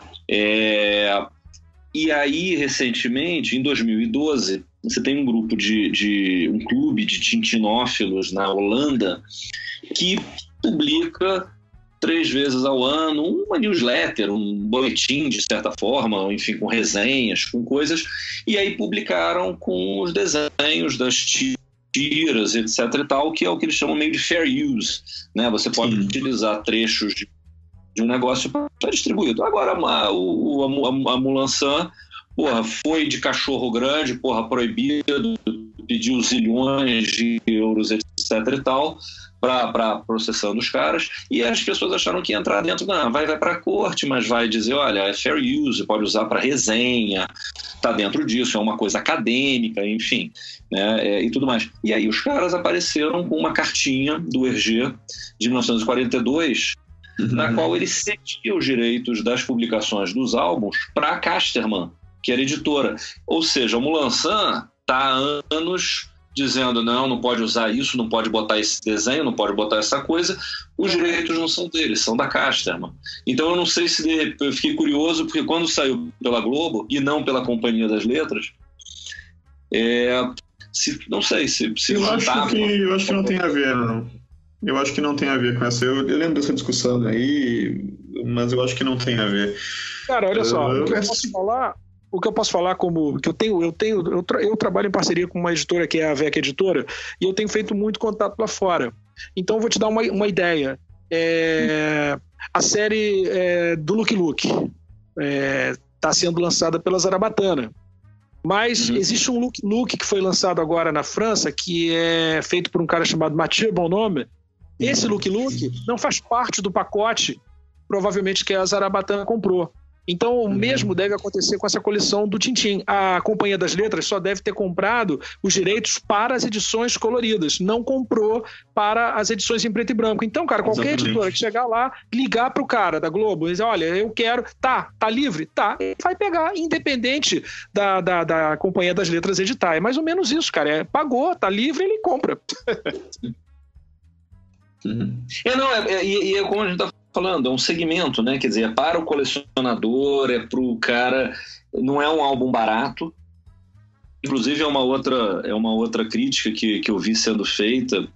Uh, justamente por ser um álbum em preto e branco e blá blá blá, que podia ter um preço menos salgado do que ele está do que ele tá sendo. Né? Mas aí volta, não, mas é para o colecionador, o que também não quer dizer nada, porque o colecionador tem que pagar obrigatoriamente mais caro, não, não faz, enfim. Né? Eram, eram, eram, eram, dúvidas nesse sentido, né? Sim, é, até eu não sei se foi feito isso nesse caso, mas é muito comum na França você imprimir álbum preto e branco com quatro cores. Uhum. É uma coisa estranha, mas vocês, bom, se designers vocês conhecem, né, para você pegar todos os detalhes de, de nuances ali no traço, você imprime em quatro cores, daí é o mesmo custo de você imprimir um álbum colorido, entre aspas. E, agora eu vou falar de um. Desculpa, além disso, desculpa. tem uns pedaços coloridos no meio, tem umas. Como é que chama? Ah, sim. Litos. Se eu não me engano, chama era litos, que eles colocavam no meio do álbum. Tem dois ou três por álbum, que são uh, cenas coloridas mesmo do, das histórias. E é uma página só, é tipo uma splash page. Então é, não é sim, todo sim, sim, preto e branco. É, não, não, não, claro, claro. Falando de um álbum que é, que é que, que você resolve isso numa encadernação. Mas enfim, na verdade, eu, eu confesso que eu não vi o álbum ainda. É, foi, foram os comentários que eu li uh, quando, quando se foi anunciado isso. Puxa, tem que ser esse preço, tem que ser não sei o que, etc. É, eu, eu não sei. Eu acho que, que hoje em dia permite-se muita, muita coisa barata. E eu sei que a Mulançã é o cão chupando manga uh, qualquer coisa do Tintim. Então, quer dizer, não, né, o, o, tem algumas obrigações, porque você deve fazer meio como, como na edição uh, estrangeira. Tem uma coisa curiosa no, no, no, nos álbuns do Tintim, isso eu conversava com o Ricardo outro dia, dentro de uma, de uma outra, de um outro contexto qualquer, é as capas do Tintim são as mesmas, rigorosamente as mesmas no mundo todo. Né? Você não tem uma adaptação para o local, com, é, com exceção dos Estados Unidos, que você às vezes soca né, três volumes num livrinho só para o americano poder ler e diminui o tamanho, faz o formatinho para os americanos, mas enfim, o problema aí é deles. É, mas você tem né, essa, essa, essa discrepância de, de, de, de, de Olha, você não pode ter essa discrepância de formato também muito por uma certa exigência de quem está te licenciando fala: não, eu não posso ter uma edição brasileira uh, com outras características da edição, sei lá, portuguesa ou francesa. O cara uhum, tenta uhum. criar um selinho de qualidade nisso aí, né? Ou, enfim. Mas em relação a esses álbuns da, da, da, Editora Globo, eu vou ter que elogiar, cara, porque os álbuns da Companhia das Letras são todos em capa mole. Uma coisa, cara, que eu pelo amor de Deus, é, eu, eu sei que algo em capa dura no Brasil encarece, coisa e tal, mas, cara, é Tintim. O Tintim no Brasil merecia, no mínimo, uma capa dura. E a, e a editora Globo, cara, ela tá lançando esses álbuns em capa dura, então a gente tem que tirar o chapéu para esses caras. E eu ainda vou fazer uma sugestão, porque o álbum Tintim no País dos Sovietes está programado para ser relançado agora no dia 11 de janeiro de 2017 com 140 páginas numa edição limitada em cores, que custará em torno de 150 euros. Aí eu, aí eu poxa, será que a, será que a, editora Globo não consegue lançar algo, algo acessível para nós? Mas esse álbum tem que vir para o Brasil, cara. Mas quem é que está coloniando? Cara, eu, eu acho que está sendo colorido hoje em dia, por computador, enfim, eu não, eu, não, tenho essa informação, mas essa, eu acho que é coisa feita hoje em dia. É uma exceção que está acontecendo inédita, porque eu nunca tinha ouvido falar que, que o Hergé iria, de repente, ele não queria que ninguém continuasse a obra dele. Imagina, alguém colorizar sem ser, sem ser a equipe dele, eu acho, acho, acho muito estranho, mas é a grande notícia que está chegando aí essa semana. Aí. É bizarro. Aliás, já chegou há um tempo. É bizarro, mas estará ano que vem. Tintin no país dos sovietes colorido. Pode o, falar. O... Não, então, essa coisa de, de, de publicar a 150 euros o, o Tintin no País Soviético colorido. E numerado, cara, numerado. Pô, numerado e colorido. Aí, aí eu sou, eu, eu, eu, assim, eu sou a favor dos chineses, cara. Entendeu? Pega esse negócio, escaneia, distribui, entendeu? Uma das, uma das coisas que as pessoas estão falando é assim, pô, peraí, os caras não, tão, não deixam o pobre do menino fazer uma escultura do Tintim para botar em casa, ou para botar na loja, ou para não sei o que, se não for é, registrada, e cobram 150 álbuns num negócio que, teoricamente, é de 7 a 77. E se a gente está querendo fazer, se, se, se, a ideia é assim, é você botar as crianças curtindo quadrinhos, né? quer dizer, você digamos, apresentar o Tintin a essa nova geração não é com um álbum de 150 pratas, não é com uma estatuazinha de 40 euros, né? É, é, é de outra forma. Né? Quer dizer, a gente vê que a, que a Mulansar está fazendo é focando no, no, cara de 40, 50, 60 anos, que foi o leitor, uhum. que foi o leitor de Tintim, e que tem dinheiro. Tem, e que tem grana, mas é um pouco aquela história de você matar a galinha dos ovos de ouro, né? Você, quando você tira o gibi, e aí Brasil, tá? Contexto do Brasil, quando você tira a revista em quadrinho, o gibi, baratinho das, das, bancas e deixa só na livraria, você está atendendo hoje uns caras de 20, 30 anos que tem hábito, que tem poder de compra, que vai à livraria, mas você está deixando de, de, de, de, investir naquele menino, naquele moleque de 6, 7, 8, 9 anos que começa a ver isso. Graças a Deus a gente tem o Maurício de Souza, a gente tem um abril assim fazendo um Zé Carioca aqui, um Pato Donald ali, mas a própria Abril já está focando nesses encadernadaços. Nossa, isso está né? me dando um prejuízo monstruoso. Tá 60 pratas cada um, cara. 60 pratas, manual do escoteiro menino, não sei quanto. Mas, quer dizer, 40. eles. Pois é, entendeu? Não, não, não, é, não, não há guri que, que, que tenha essa grana na mesada. A gente isso não, não teria. É isso não é feito para guri. Mas então, é, isso mas uma acho, coisa, isso é uma coisa. Será que para esse caso específico dos sovietes, que é um álbum anticomunista, e o, o Congo que é claramente o colonialismo. Cara, 150 pior... pratas. 150 euros são, são, são 500 reais. Não, tudo bem, 150 euros, mas quanto é que está saindo essas edições é, da, do, da, da, Globo, do Globo, da editora ah, é? Globo? É, essas edições acho que estão Cara, eu acho que tá coisa tipo, tipo perto de 60 reais. Eu tô meio, meio por fora aqui, mas eu acho que é isso. Lá na é. França, um desses custa 22 euros. É, que é um pouco mais caro do que isso, né? É, então, isso. acho que assim, eu entendo que as edições é, de colecionador, eu concordo, realmente são muito é, vão acabar sendo mais caras, não é para você também para necessariamente as crianças consumirem tudo. Mas eu concordo que as edições clássicas do Tintin tem que ser baratas, né, pra gente poder ter um público novo, né? Você tá completamente correto. É, não, não, eu, eu, eu, acho que assim, os, os, os 150 euros, cada um é dono dos seus 150 euros e, e pode comprar. Agora, vamos lá, galera, vale 150 euros uma história que você já leu, que você já leu no original, que não tem. é um. Descobriu-se cores aprovadas pelo RG para isso, né? Não, não, não, não é o caso, né? É, vale muito mais você pegar, sei lá, o Alpha Art e aí redesenhar como piratas fizeram, né? Quer dizer, fãs piratas fizeram pelo mundo todo. PH mesmo fez uma tradução da Alpha Art quando ela ainda não era publicada no Brasil. Né? Sim, estou com o livro impresso aqui, mas, mas vi só um para mim, entendeu? Sim, então, pois é. Não, mas a, o segundo, a, Mulan, a Mulansar não pode, tá? Não, nem para ah, você. Aí... É, aí você fala assim, aí, me pega, me pega. Entendeu? Pega o avião e vem aqui, vem aqui me pegar. Eu vou pedir para vocês editarem essa parte, então, para Mulanzar não, não saber que eu tenho esse álbum aqui. não, já ficou, já ficou. É... Álbum que foi feito pelo Yves Rodier, o canadense Yves Rodier. Ah, que ótimo. Bem, vamos então é, continuar a história do Hergé. Então o que acontece? Ah, só, só, uma, só, uma, coisinha, cara. Olha só, olha, é, olha que coisa curiosa, hein?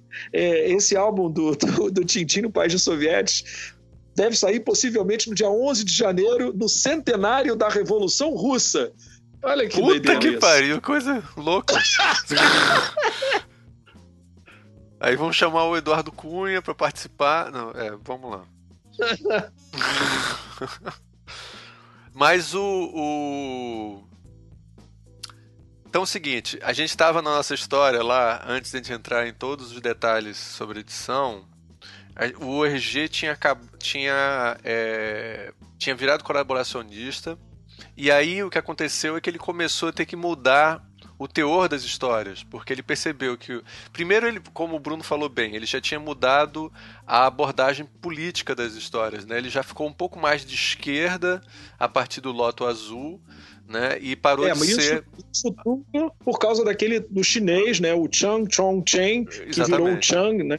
E foi que abriu um que pouco o olhar aqueles, dele. Aqueles seres bons. Abriu É, a cabeça do EG. Abriu a cabeça do Hergé e antigamente ele, ele era o porta-voz de uma publicação de extrema direita. Então ele, ele in- independente qual era a posição política dele, não vamos aqui também passar a mão na cabeça do, Tim- do, do Hergé, mas é, em um determinado momento ele começa a mudar a posição dele. Ele até publica uma história é, meio antinazista antes dos nazistas chegarem, que é o, o cetro de.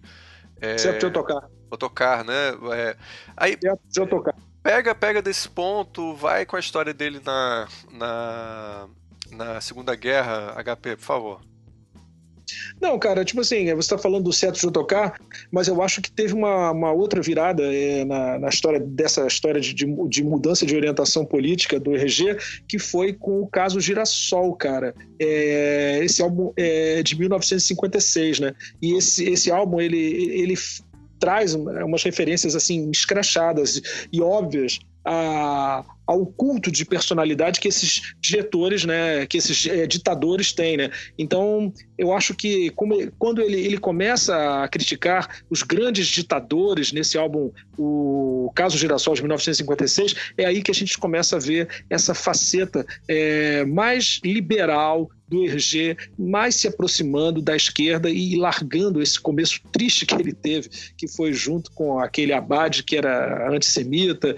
E, e, e, também, como, eu, como você disse, não podemos passar a, a, a mão na cabeça do Hergé, porque, cara, ele, ele fez tudo que ele podia para que, que aquele Le continuasse. Eu disse, citei aqui ainda agora, que ele negociava diretamente com o nazista lá quando faltava o papel. Então, cara, ele foi colaboracionista. É óbvio que ele foi. Sem dúvida, sem dúvida. E aí. Mas quando- mudou, mudou. É. E, e, e aí as histórias, ele, ele, ele começa uma estratégia diferente, né? A partir da Segunda Guerra, ele começa a introduzir personagens e cenários não políticos, né? Como ele tem o personagem do, do Capitão Haddock, que vai surgir nessa época, e... É, É, um cara bêbado, né, meu? ele inclui, ele prefere Chegar- ter um alcoólatra do que um, Cachaça. do que um nazista na história. né? Não, e a gente também tem que ver que além dessa coisa toda política e etc e tal, o Hergé também é era um cara meio melancólico, ele, ele tinha algumas depressões durante a vida dele. Então, eu, vou citar aqui o Tintin no Tibete, que é de 1958, ele foi feito justamente numa de, de várias dessas crises depressivas que ele teve e que que marcam, o pessoal diz que marca a, a fase branca do Hergé, mas é, é um, é um álbum muito melancólico, se você parar para pensar, é com muito cenário de neve, muita coisa branca, mas, cara, tinha muita coisa também é, fazendo alusão à filosofia já oriental é, e também é, ao movimento pacifista. Eu acho, cara, que o caso Girassol foi uma guinada em 56 e esse Tintin no Tibete, então, cara, foi outra. Falei, como, como quem diz assim, eu sou outra pessoa. Também porque o cara, ele, ele já não tinha mais 30 anos, ele ele já era um cara mais, mais, mais velho. Então eu acho que nesses álbuns, a partir de 1958, se você parar para pensar também, o Tintin já não era mais um cara tão ágil quanto ele era no, no, no Lotus Azul e em outros, né? A coisa ficou mais é, na, na base do cérebro, ele ficou menos da ação e os álbuns, os álbuns ficaram mais intelectuais. Eu acho mais ou menos isso. Não sei se, eu- se alguém vai concordar comigo. Eu Bruno, acho que fala. sim, eu acho que sim. Eu acho que a gente deixa de ver um pouco a ação deslocada, né? Sim, sim. Tem aquilo que a gente tinha, tinha mencionado antes, é um pouco de gag. O cara tá indo, tá pendurando, tá fazendo não sei o quê. Continua tendo É. ação, mas agora começa a ter mais trama, né? Vamos, Isso. vamos, vamos pensar também que é Guerra Fria, espionagem. Ele, ele, ele, ele trata um pouco isso, né? Quer dizer, repórter por repórter, o Tintin é, é, é um bom globetrotter, né? Ele é um bom ah, ah, espião. Eu, eu, eu, eu fico pensando como é que seria um Tintin hoje, é, com, essa, com essa falência do jornalismo. O emprego que Mundial. sobrou é ser espião, é isso? o Tintin é um blogger, entendeu? O Tintin É. é. um, é um blogger meio Wikileaks, meio, né? Uhum. É, é, mas é isso que, o- que, que o Pega está falando. Ficou mais cerebral, ficou mais. ah, e, e eu acho que um pouco, um pouco mais dentro daquela coisa do exótico, de apresentar possíveis, possíveis culturas. Você vê que no, no Tintin no Tibete tem aquela coisa dos monges.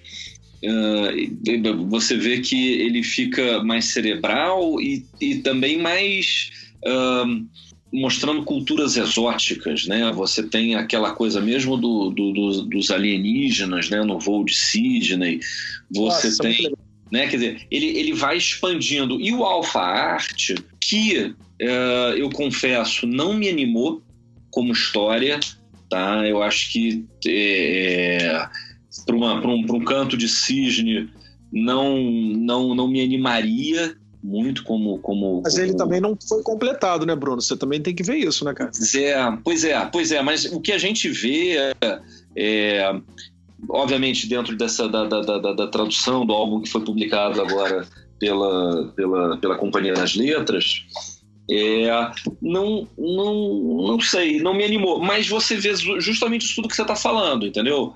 Olha, é uma tramóia, é, uma, é, um, é, um, é, um, é um golpe, né? Quer dizer, tem um, tem, tem um esquema por trás das coisas. Maldito Rastatapolos, Rastapopolos, Rapastopolos, malditos nomes, entendeu? Né, que, que, que, faz isso. É, eu, eu tô louco pro Tintin entrar em domínio público para alguém começar a publicar e fazer uma coisa dessas, como a gente está vendo com Sherlock Holmes. Né? É, vocês viram que esses meus anos de China agora é tipo, dane seus direitos autorais. É, não, o, o, o, você vê que, por exemplo, o Sherlock Holmes que entrou, que está todo em domínio público, né, é, ele, ele, ele, você pode não apenas publicar as coisas todas das histórias, ou distribuir originalmente, como você pode pegar os personagens e recriar livremente. E aí a gente tem, um, tem séries muito bacanas, como a da BBC, o próprio, a própria série da se passa nos Estados Unidos com o, o, o Elementary tem umas coisas curiosas. O filme que teve com Sherlock Holmes velho, vivido pelo Magneto. O, o, Ian McKellen. O Ian McKellen fazendo um, um Sherlock Holmes velho. Alguns, alguns outros livros, enfim. Quer dizer, você tem um, um, um momento em que o personagem ele tem um, um cânone, né? Você tem aquelas histórias, aqueles 24 álbuns originais do Tintin, aquilo ali é legal, bacana. O que, que a gente pode pensar depois? Né? É, o que, né? Será que a gente pode, pode permitir isso? E a gente viu isso com no, no, no, Sherlock Holmes, mesmo antes dele entrar em, em, domínio público, você tinha uma ou outra edição autorizada que permitia se fazer, se fazer essa história. Né? A gente vê em Encrenca do Monteiro Lobato, novamente, que você tem a família segurando bastante os personagens. Monteiro Lobato, se eu não me engano, ele entra em domínio público em 2018, então você vai poder escrever a sua própria história da Emília, a sua própria, né? É, ter o seu próprio personagem, enfim, você pode fazer isso. O Tintin, ele, ele, ele não é estanque, né? Ele, ele, ele pode ser revisto, desenhado. Eu acho que eu fui além do que vocês estavam conversando, mas. Não, então tá eu ótimo. acho o seguinte, cara. Eu acho que eu também gostaria muito que ele perdesse os direitos, porque eu sou, sou louco para ver um novo álbum do Tintin. Tanto sou que eu fui, corri atrás das pranchas é, do Tintin Alpha Art, que o é, porque a história vai até um certo ponto, né? Depois o RG uhum. para, eu não lembro, eu não lembro qual foi a história em que ele parou, mas o Yves Rodier e outros caras, eles completaram essa história que tem a ver com o mercado da, falsif da falsificação de arte.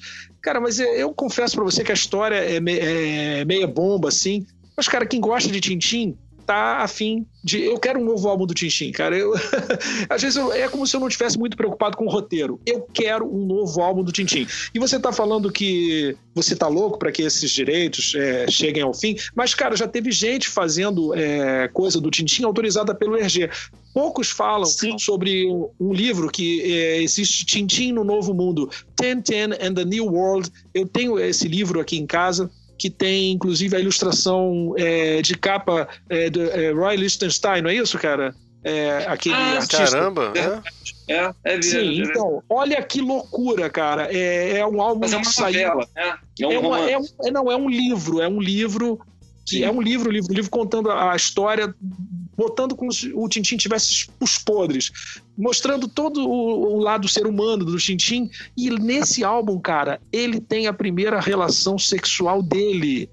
olha isso. E eu fiquei, eu li esse livro em inglês, porque eu tenho esse livro em inglês, e é uma mulher mais velha. A história, cara, acontece no Peru, entendeu? Eles vão lá para Machu Picchu, aí o Tintin ele conhece uma, uma mulher é, mais velha, a mulher se chama Cláudia Calchat, e ele perde a virgindade com essa mulher. Pera, cara. E, e, ele, ele demorou 30, 20 ou 30 anos para perder a virgindade.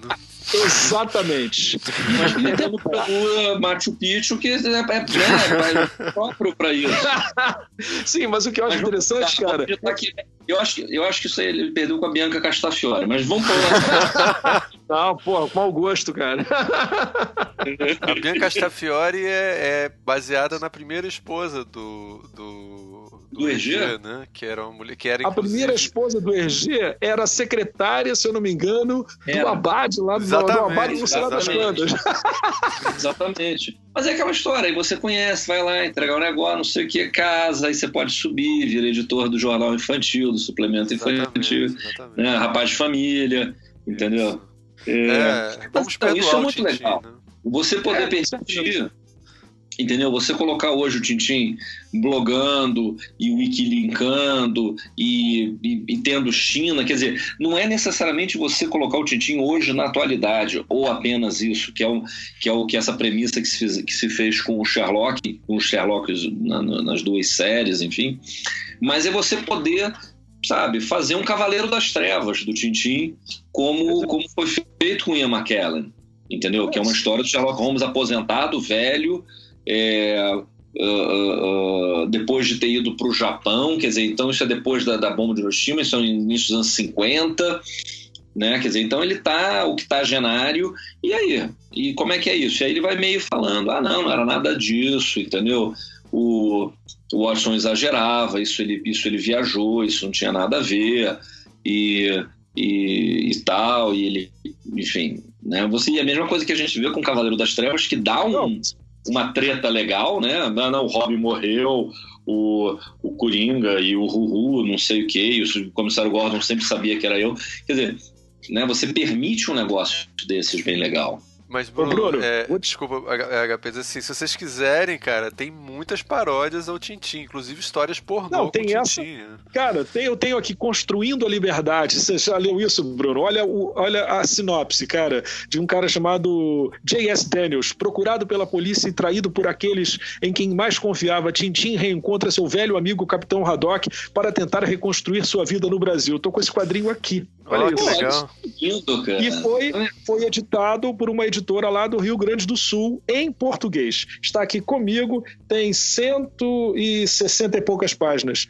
E o detalhe é que o Tintin ele vive em Londres com seu tio, o Capitão Haddock, e eles mudaram as coisas. Cara, é muito maneiro. Se chama Construindo a Liberdade, lá fora saiu com o nome de Breaking Free. Pô, isso Pô, é muito legal. Bacana. O, o, o, as paródias do Tintin, as homenagens que a gente vê de capas, é, o, Ricardo e eu a gente estava conversando sobre as capas de Tintin por conta de lá de um comentário que o Ricardo fez muito bacana de, na, na em, em, quatro capas, né, Ricardo? é, eu, a, a, minha capa predileta é do, do, do, caso Girassol, que foi citado aqui pelo HP, e é, é uma capa que, a, que é tudo quebrado, né? Parece uma quebra de quarta parede, assim. Eu falei HP? Tá certo? Não, é PH. HP é o, é o, é o Hugo Pratt. Eu fiz agora, foi uma brincadeira de que só quem conhece quadrinhos vai saber por que, que eu troquei o. É, cara, porque o, o grande desenhista italiano de quadrinhos, ele se chama é, Hugo Pratt, que ele, chama, ele escreve só HP. Aí fudeu, né? Ele tinha que fazer uma. Não, não tem nada, não. Mas como a gente está falando sacanear. que as coisas podem ser mudadas e alteradas, tá bacana. Não, mas eu vou, eu vou ser muito não, sacaneado, porque é uma coisa muito, muito cabeça essa, essa comparação. Você vai ver, o Almir vai me sacanear com isso. Mas, mas fala. você vai ver porque o, o, o, o, o meu pai, que foi quem uh, me apresentou ainda quando eu era um, um jovem rapazola ao Tintim, foi ao, ao Museu do, do Hergé, na, em Bruxelas, agora no, no, no, início do ano, e me voltou assim: Mas você sabia que o nome dele é Hergé por causa das iniciais dele, ao, ao contrário, que é Jorge Remy, GH? É, então. Aí, é, aí eu falei: Mas papai, claro, Claro que eu sabia disso. Eu não sabia. Meu pai está com 74 anos. Eu não sabia. Achei interessantíssimo. Né? E, então é isso. Foi PH, HP, GH, HG. Bom, enfim. Mas fala, Ricardo, a sua capa. A minha capa predileta é essa do do, do, girassol, da, do caso Girassol. É, é, a cena toda como se fosse uma. uma você está vendo de uma, de uma janela quebrada. Assim. Então é uma coisa completamente. É assim, é é meio revolucionário, não tem nada a ver com nenhuma outra capa dele. Então eu, eu curto muito essa capa. Acho, eu acho as capas do Tintin, ela tem uma, uma, uma abordagem muito interessante. O Tintin está sempre entrando dentro de uma cena. É, é, só a capa já você pode passar meia hora viajando só olhando para aquela imagem. É, você está falando das capas originais, né? Essas novas essas capas, é, não dessas edições antigas, né? As capas que eu li, que são as que são refeitas, né? É... Pois é, mas então, cara, eu vou te falar uma parada. Você, se quiser ver o que é um desenhista de Tintin, procura por um sujeito chamado Harry Edward. Ele, ele é. Cara, eu acho que. Às vezes eu acho que ele é até melhor do que o ERG. É impressionante. Se a Mulanzar, é, a Casterman, decidisse quebrar essa vontade do ERG, que ele, que ele disse que não podia mais ter álbum, né? Depois que ele morresse, tinha que procurar esse camarada aí. Existem vários desenhistas que estão prontos para fazer qualquer aventura de Tintin, mas o Harry Edwards é o melhor deles. Quem está ouvindo, procure as capas, vocês vão ficar pirados. Pô, mas isso é muito legal, tô vendo aqui. Sensacional. Ele, é, inclusive, tem uma capa do Tintin Alfa. Ele tem uma capa do Tintin da Alfa Art, que, que é... tem outra de escala, escala em Biarritz, que eu já tive nesse, nesse farol de Biarritz, e tem essa que é maravilhosa, que chama Le Projet, Le Projet All Light. Cara, isso é fantástico. Ele, ele fez uma, ele, ele fez uma, ele refez uma capa do no país dos sovietes, né? Que é muito legal também. Eu acho uma, versão sim, dele. Eu acho que sim, não tô com essa aqui não. É muito bacana. Então, pode falar. Nisso que, nisso que o Ricardo tá falando das capas originais, o, uma, uma, coisa que ele tinha né, que chamou a atenção dele no caso Girassol é não apenas essa digamos essa quebra da quarta parede né de você ter uma, uma janela quebrada e aí você tá vendo mas o fato do Tintin tá de costas para você que quebra um pouco todo esse paradigma que a gente tem de, do personagem aparecer, ser bastante. Uh, digamos, seu chamariz, né, seu pôster do, do, do, do, do álbum, você tem que ter a cara do personagem. No caso Girassol, e aí, nos dois últimos nos dois uh, álbuns anteriores, que era o Rumo à Lua Explorando a Lua, nesses três álbuns consecutivos, o Tintin está de costas para você. Quer dizer, ele está te apresentando a ida ao foguete, te apresentando a Lua, te apresentando o, o, os caras. E lá atrás é o álbum, sétimo álbum do Tintin, que é a Ilha Negra, é a mesma coisa. Tanto no original, que é ele andando por umas, por umas rochas para chegar naquela ilha, com, na Ilha Negra, com o castelo é, sombrio ao fundo, quanto no redesenho já do, do, do, do 65, se não me engano, do Bob Demur, ele está no, ele tá num barco, né? Ah, num, num barquinho. Né? Ele está de costas. E aí o curioso é que na edição tem duas capas assim bastante usadas uh, uh, internacionalmente para o Tintin e a Alpha Art.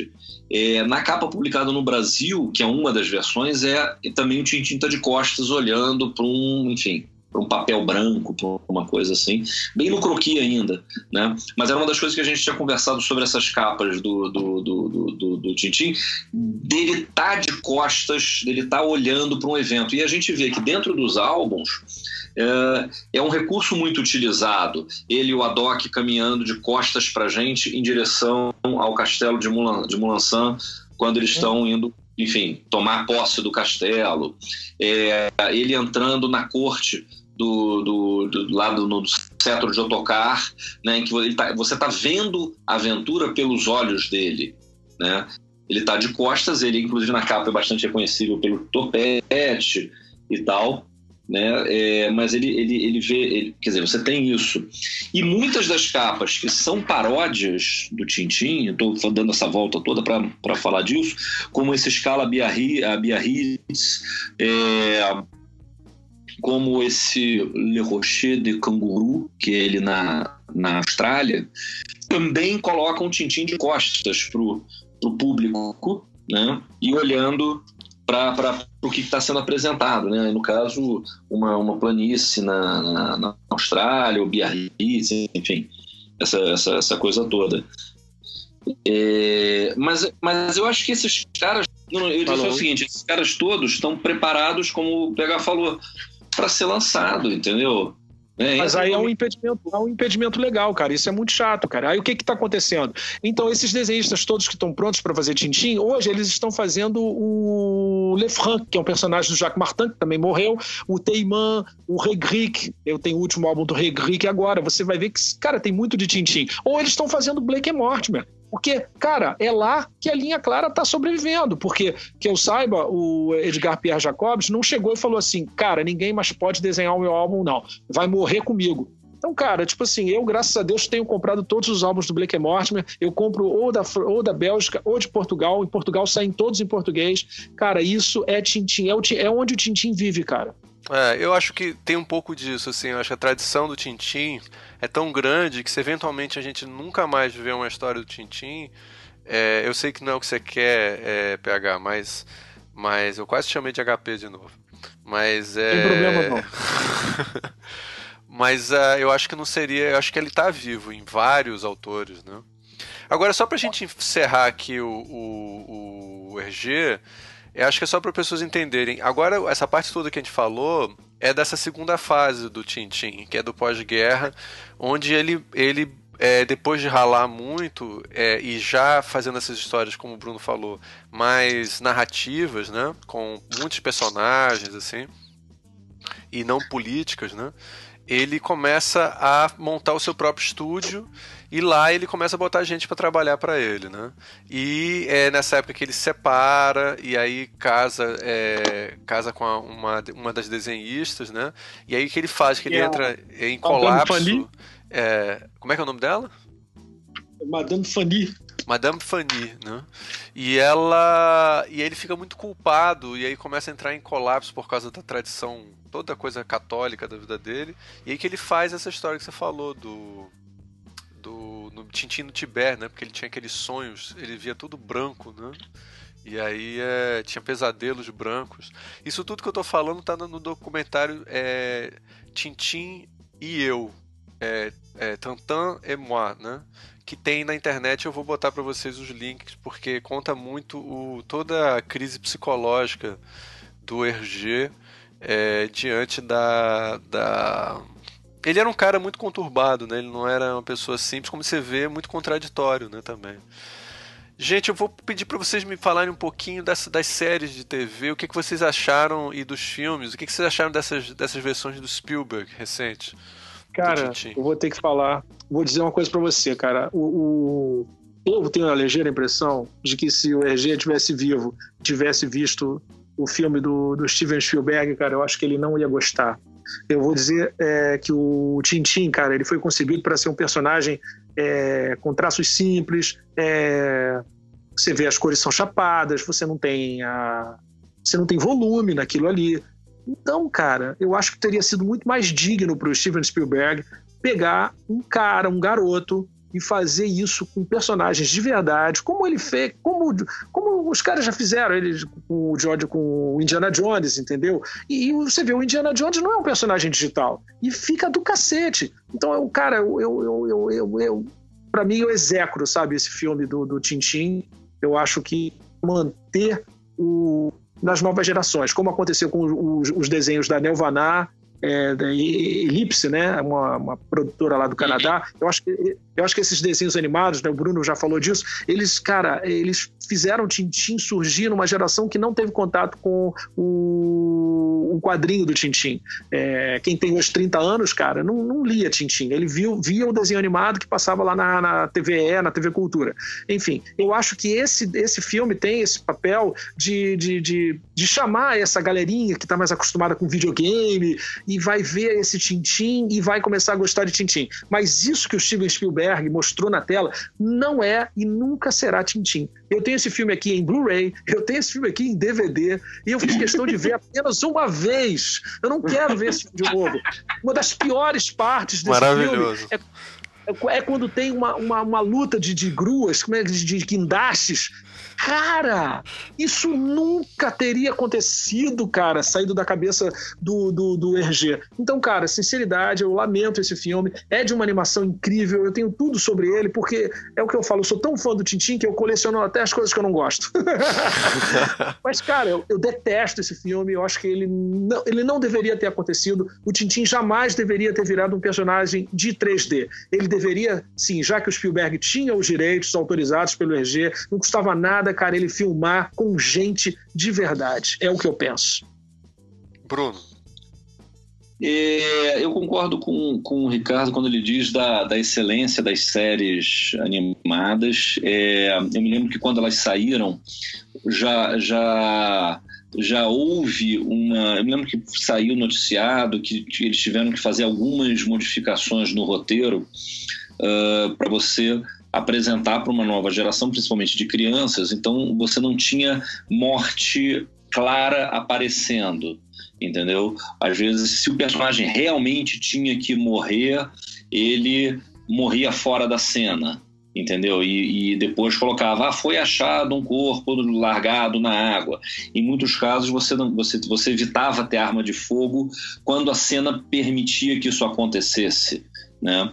É, enfim, foi foi dada aquela aquela, aquela adaptação para você poder fazer um sucesso nos Estados Unidos, enfim, na, na dentro do, do, do, do, Não vou nem dizer do politicamente correto, né? mas enfim, dentro do que a gente hoje em dia mostra para crianças dentro é, essa de um, segunda fase dele né? essa segunda fase dele Bruno é, já é totalmente politicamente correta ele não tem não, mas, mas, você tem um cara meio de, de metralhadora você tem uma é, coisa sim, não mas sim, na sim. animação né na animação teve um teve, teve, teve, digamos teve essa diminuição de violência do linguajar sim uh, no, na adaptação dos caranguejos do, das tenazes de ouro não era se não me engano não era tráfico humano, era tráfico de drogas, enfim, tinha uma.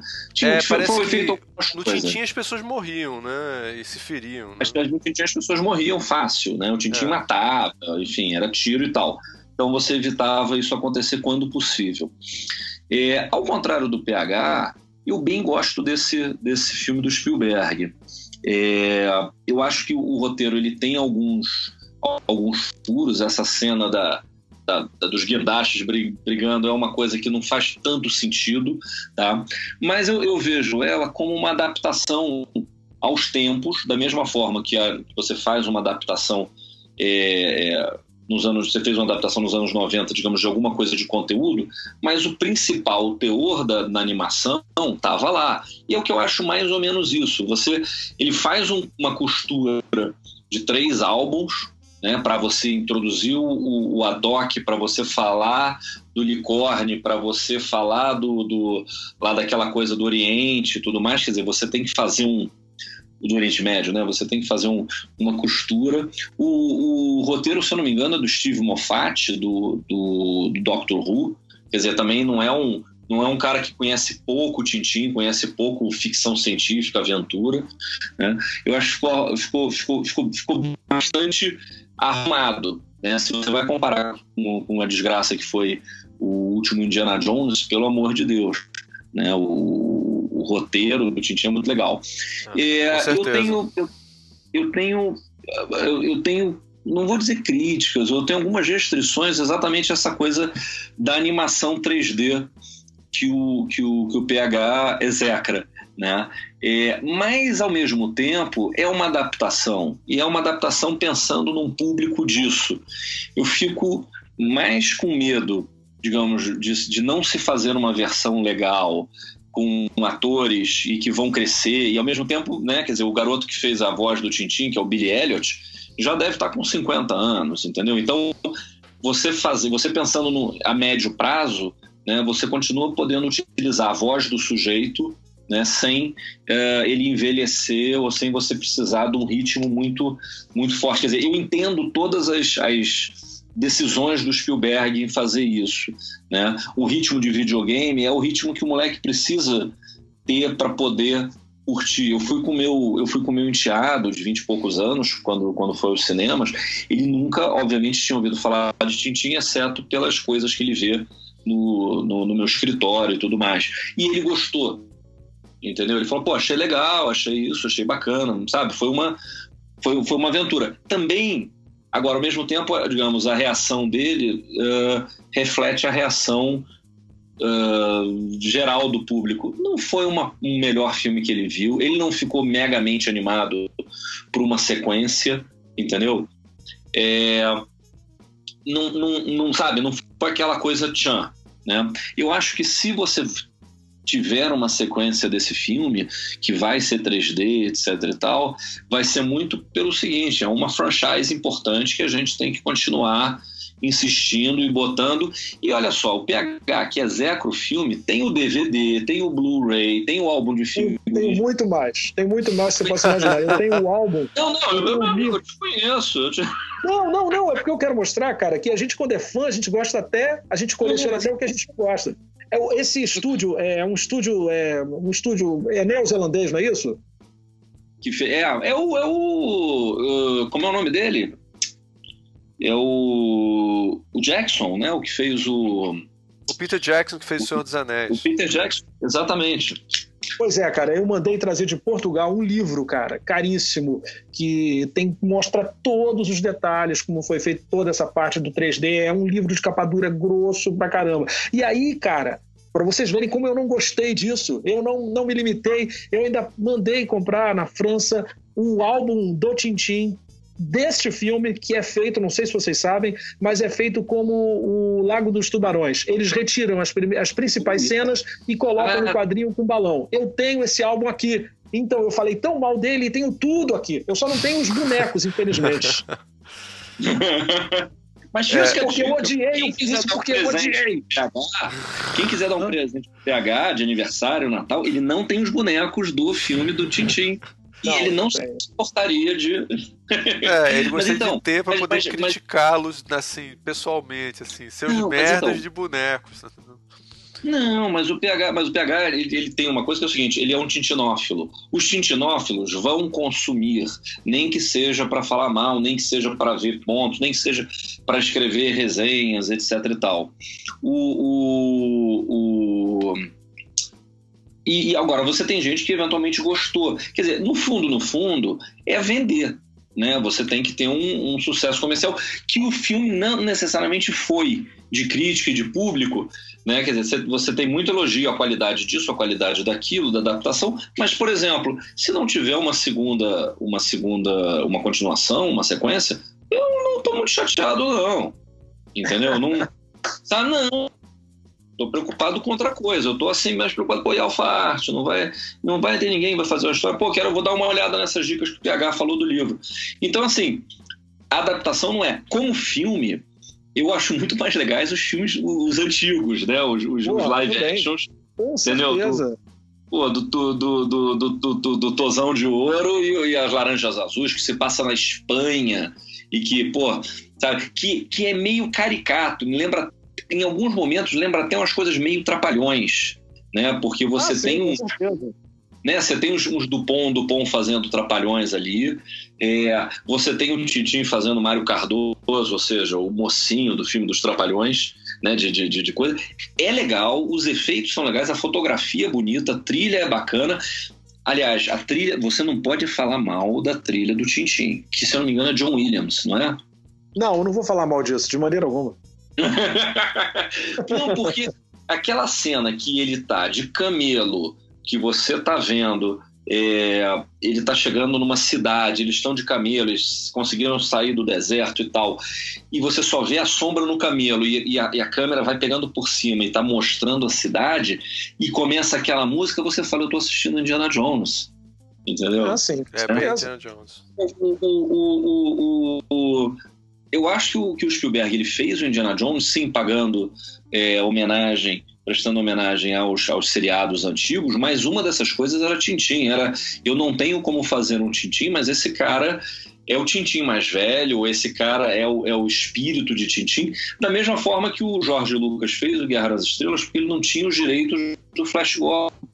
E ele fez todas as homenagens da abertura, dos vilões, da coisa toda, ao Flash Gordon do seriado, do Buster Crabbe. Ele fez no, no, no Guerra nas Estrelas, né? Ele pediu pro, pro Dino de Laurentiis a, os direitos, o cara não liberou. Depois do sucesso do Guerra nas Estrelas é que fizeram aquele Flash Gordon bizarramente sensacional com Sam J. Jones e que foi a maneira como, aliás, eu, eu conheci o Flash Gordon, eu fui apresentado por aquela versão, aí meu pai falou, ah, eu, eu posso te comprar os álbuns, e aí ele me comprou os álbuns, e aí Alex Raymond, e aí o resto é história, né? É, mas às vezes a ideia é um pouco essa, a gente tem um filme que vai pegar uma nova geração e que esses caras vão ficar curiosos e obviamente vão comprar os os álbuns da Casterman e vão ver os desenhos e vão ver, né? E, e, que aí vai se encantar, e aí vai dizer, ah, não quero ver o filme, eu quero ver o filme de novo e tal. Né? Uhum. É importante eles é, estarem é circulando, né? E eu, eu não. Eu tô no meio caminho entre vocês dois. Eu não, não gosto. Não faço questão, se eu nunca mais assistir, vai ser bom para mim, vai fazer bem para minha alma. Eu tô nesse ponto eu entendo bem o, o PH. Mas o que me, eu, mas eu acho o Capitão Haddock funciona. É, visualmente. Já o Tintin não tem nada a ver com o Tintin. Isso é que me incomodou, porque o personagem que eles criam do Tintin não é o Tintin. Tintin não é aquele. Não é aquela. O Tintin não é uma ingenuidade pura. Eu não sei como explicar isso. Ele é, ele é um homem prático. Ele é um, ele é um, é como se fosse um adulto criança, não uma criança adulta. Não sei como explicar a diferença. Tá ele não tem é, essa. E aí, ele é meio que um adolescente, quase um adulto, sabe? Ele não tem aquela coisa de crianção, não. Com certeza. Aí você usa, você, você, você vai para os anos 1960, você olha para Jean-Pierre Talbot, que aparece em várias fotos ao lado do Hergé, porque eu acho que o Hergé ele tinha uma verdadeira veneração por esse cara. Ele é a cara do Tintim vocês aí que não conhecem os filmes do Tintin de 61 e 64, procurem por esse sujeito, Jean-Pierre Talbot, vocês vão enxergar no Jean-Pierre Talbot o Tintin. E eu não enxerguei naquele, naquele personagem digital o Tintin, vocês me desculpem. Eu também eu não, não tive isso. E aí, para quem é fã, é muito difícil. Agora eu concordo com o Bruno completamente. A, eu acho que esse filme tem uma importância muito grande pra gente difundir a história do Tintin ah, sim, e chegar novas gerações, né? É importante. É, até é, pro cara olhar, achar uma merda e, pô, eu gostaria de ler a história em quadrinho. Pois é, uma coisa engraçada, né, que vocês mencionaram, realmente, o personagem ele, ele fica meio perdido, o Tintin. Agora, olha a encrenca, né? Longe de mim defender o Spielberg, porque ele ganha muito mais dinheiro do que eu e não precisa disso. É, então, longe de mim defender ele, mas olha encrenca, você tem que representar um Tintim que os caras gostaram no, no, no voo 714 para Sydney, no Xangai, no, né? Quer dizer, são 50 anos de Tintins diferentes. E o personagem foi mudando aqui e ali, né? É, é, visualmente, claro, mas também como personagem. Então, fica um pouco esquisito. O Tintin, no fundo, no fundo, ele é um alter ego do leitor. Né? Então ele precisa estar com aquela carinha de criança, porém poder ser uma coisa mais adolescente, né? E poder fazer coisas que as crianças não fazem, porque senão os outros personagens que me fogem o nome que o PH falou, que os personagens infantis do RG, né? Que só fazem coisas de criança que e, do Macaco Simão, né? Do Macaco Simão, não? João Maria. Não, esses não. Os de traquinagem são o Quick e Flip. O Isso. João Maria e o Macaco Simão já é uma praia muito parecida com o Tintim. Pois é, mas são crianças, né? Quer dizer, o Tintin ele, ele, ele faz coisas que adultos fazem. Ele dirige uma moto, ele atira, ele dá soco, né? A criança não, não consegue isso, mas ele visualmente tem que parecer um pouco isso, né? Agora, curiosamente, e aí defendendo um pouco, puxa, devia, podiam ter feito um filme live action. O, o Billy Elliot, ele era um person... ele era um ator legal para isso, entendeu? O... Ele, aquele, interessante você falar isso, Bruno. Eu acho que se eles tivessem feito live action com aquele ator. Com ele? Cara, teria funcionado muito bem. Eu acho que ele tem. O, o, a coisa 3D que eles criaram. A coisa. A coisa 3D que eles criaram não é, não é, não é tão, não é tão interessante, eu achei, do que. é porque ficou moderno demais, cara. Não tem nada a ver com um personagem que foi criado em 1929. Ficou moderno demais. Até os desenhos animados canadenses, cara, tava tranquilo. Pô, esse filme foi uma bola fora, meu. É o Mas, que eu PH, acho. Vou dizer uma coisa pra você. É, a gente é fã, o Bruno também, né? A gente é fã de verdade, assim. Então, o, é, é muito difícil agradar a gente, cara. Assim, eu, eu, não, eu não gostaria de estar no papel de ter que me agradar nessas coisas, porque é que nem o, o, o Almir, a gente já fez muitos programas aqui sobre o, o, o Super-Homem e o Batman, essas coisas. E, assim, o, o Almir é incomodadíssimo porque o Super-Homem mata uma pessoa. Eu acho ótimo que o Super-Homem mate alguém, eu não aguento mais o personagem do Super-Homem, é uma babaquice aquele Super-Homem. Então, para mim, é, eu fico super feliz quando ele vai lá e quebra pescoço do, sei lá, do personagem lá da, do, do, filme Super-Homem. Tá entendendo? Mas pra um cara que acompanhou a história. é impossível. É, é impossível, cara. impossível. Ele, entendeu? Ele, ele vive com, com, com os nervos à flor da pele, tá? sabe? É complicado, Entendeu? É, é complicado. É complicado. Não vou, não vou entender nunca. É... Agora, do filme é legal, aquele cara tentando salvar o filme. A abertura do filme é maneira, entendeu? É uma animação, é muito semelhante, né? É toda com. com... Não, tá bom, tô tentando, desculpa. Sabe que eu nem me lembro mais. Senhores, Pô, eu acho que é, vocês querem falar sobre mais alguma coisa, a gente pode. A gente já tá com um programa tão. A gente já tá com um programa de duas horas e meia. Eu acho que tá na hora de a gente fazer nossas considerações. Tá... tá bom, né? Vamos fazer as considerações tá finais.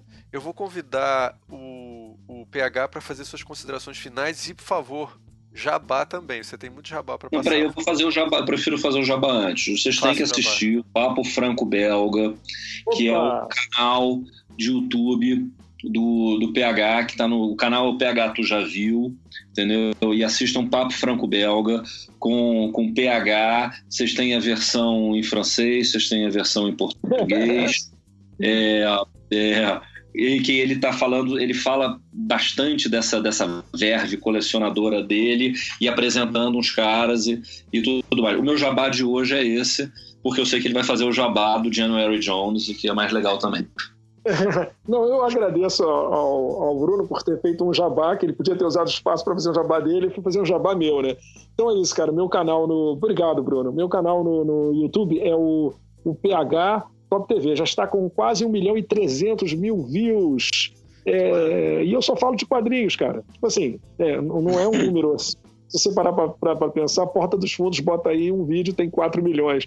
Mas, pô, eu tenho 300 e poucos vídeos, tenho um milhão de views, eu tô feliz da vida, porque eu tô falando sobre quadrinhos. E o Papo Franco Belga é um programa em que eu vou falando, já falei sobre Luke Luke, já falei sobre Spirru, eu não falei sobre Tintin ainda, é, isso aí é uma, uma, uma, boa ideia para os próximos. E o que eu estou tentando fazer é o seguinte, cara, é, eu comecei a perceber, cara, que se eu começasse a falar em francês, é, eu teria fãs lá fora também, porque tudo que a gente faz aqui no Brasil, eu acho que a gente pensa muito em Brasil, sabe, cara? E eu queria que os caras lá de fora me acompanhassem. Então, o Franco, inclu, inclusive agora a última versão, o último programa Franco Papo Franco Belga, eu estou aqui produzindo a versão em francês e vou publicá-la amanhã. E não é, cara, a gente lá na França, lá, eles não imaginavam não, não, imaginavam que tinha gente aqui no Brasil que gostasse dessas coisas. Porque eles sabem que o quadrinho deles é excepcional, é maravilhoso, é a nona arte, mas é algo absolutamente regional. Cara, e eu, e eu me incumbi né, dessa missão no Brasil, eu preciso tirar essa coisa do quadrinho europeu, porque o quadrinho europeu, às vezes eu, eu, eu percebo aqui no Brasil, tem gente que, ai, dá, ai que nojo, é como se o quadrinho, eu não entendo como é que uma coisa tão bacana possa dar nojo das pessoas, ou então as pessoas possam não conhecer. Ah, o que é quadrinho europeu? Tintim, outro dia, cara, um amigo meu mandou para mim um vídeo do Rin Tintim, sabe aquele cachorro? Ele achou ele achou que ele estava me agradando. Ele mandou, ele juro, cara, o PH gosta de Rintintim, aquele cachorro daquele seriado velho americano. Cara, eu nem respondi para ele, sabe? Porque eu vou responder o quê pra esse cara? Então eu não aguento mais esse tipo de coisa. É importante o Spielberg botar em circulação. É, ah, é exatamente. Oh, só uma coisa, então... PH, eu, eu um dia desse, hoje mesmo eu tava fazendo pesquisa e o é, o algoritmo do Google me levou pro Ritintim várias vezes. Quando eu botei Tintim, ele levava pro Ritintim várias Pô, cara, vezes. Isso, é coisa de americano, bicho. então, cara, eu vou, eu vou um rapidinho resumir minhas coisas. Curtam o Papo Franco Belga. O último foi sobre o Espirru, que está chegando no Brasil pela SESI SP.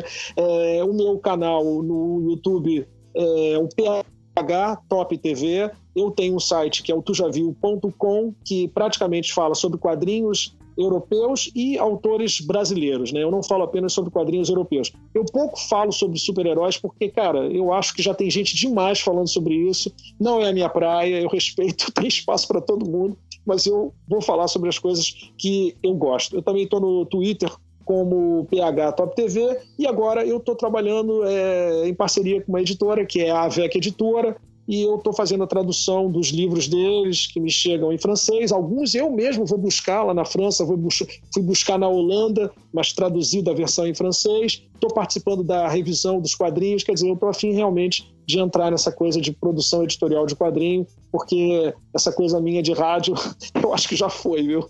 Eu estou mais para quadrinho do que para locutor de rádio. É isso aí. Muito obrigado. Posso dar uma dica? Diga, Bruno. Fala, por favor.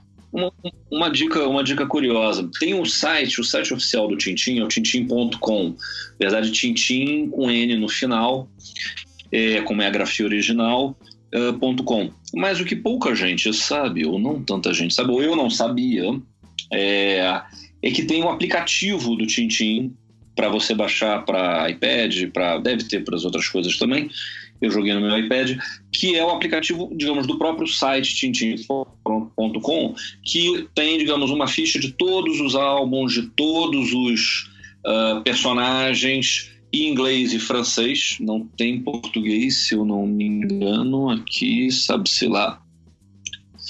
Uh, espanhol, chinês, japonês, holandês, não, não tem, não tem português, malditos. É, mas a gente aí começa a baixar e eles vão ver que é importante ter. É, e tem a ficha de todos os personagens, todos os livros, uh, curiosidades, dados, datas, as capas alternativas, enfim, uh, tudo, tudo oficial. É uma dica interessante para quem gosta dessa. Uh, dessa, digamos, dessa de estudar ou de ver ou de ter uma, uma referência mais à mão. É um aplicativo, não é pesado, Acho que é isso. Maneiro. E eu vou fazer aqui, eu já fiz o meu jabá, vou fazer um protesto. Eu acho um absurdo, cara, Tintim no Brasil se escrever com M no final. Quem foi que teve a ideia né, de mudar um nome? Que é Tintim, é T-I-N-T-I-M, né? Por que no Brasil se escreve Tintim com M no final? No meu site, eu faço questão de escrever todas as matérias com o nome original Tintim, terminando com N, letra N de Nair no final, e eu sempre explico eu escrevo respeitando o original em francês, porque não concordo com a mudança do nome para Tintim com M no final e acabou. Pronto.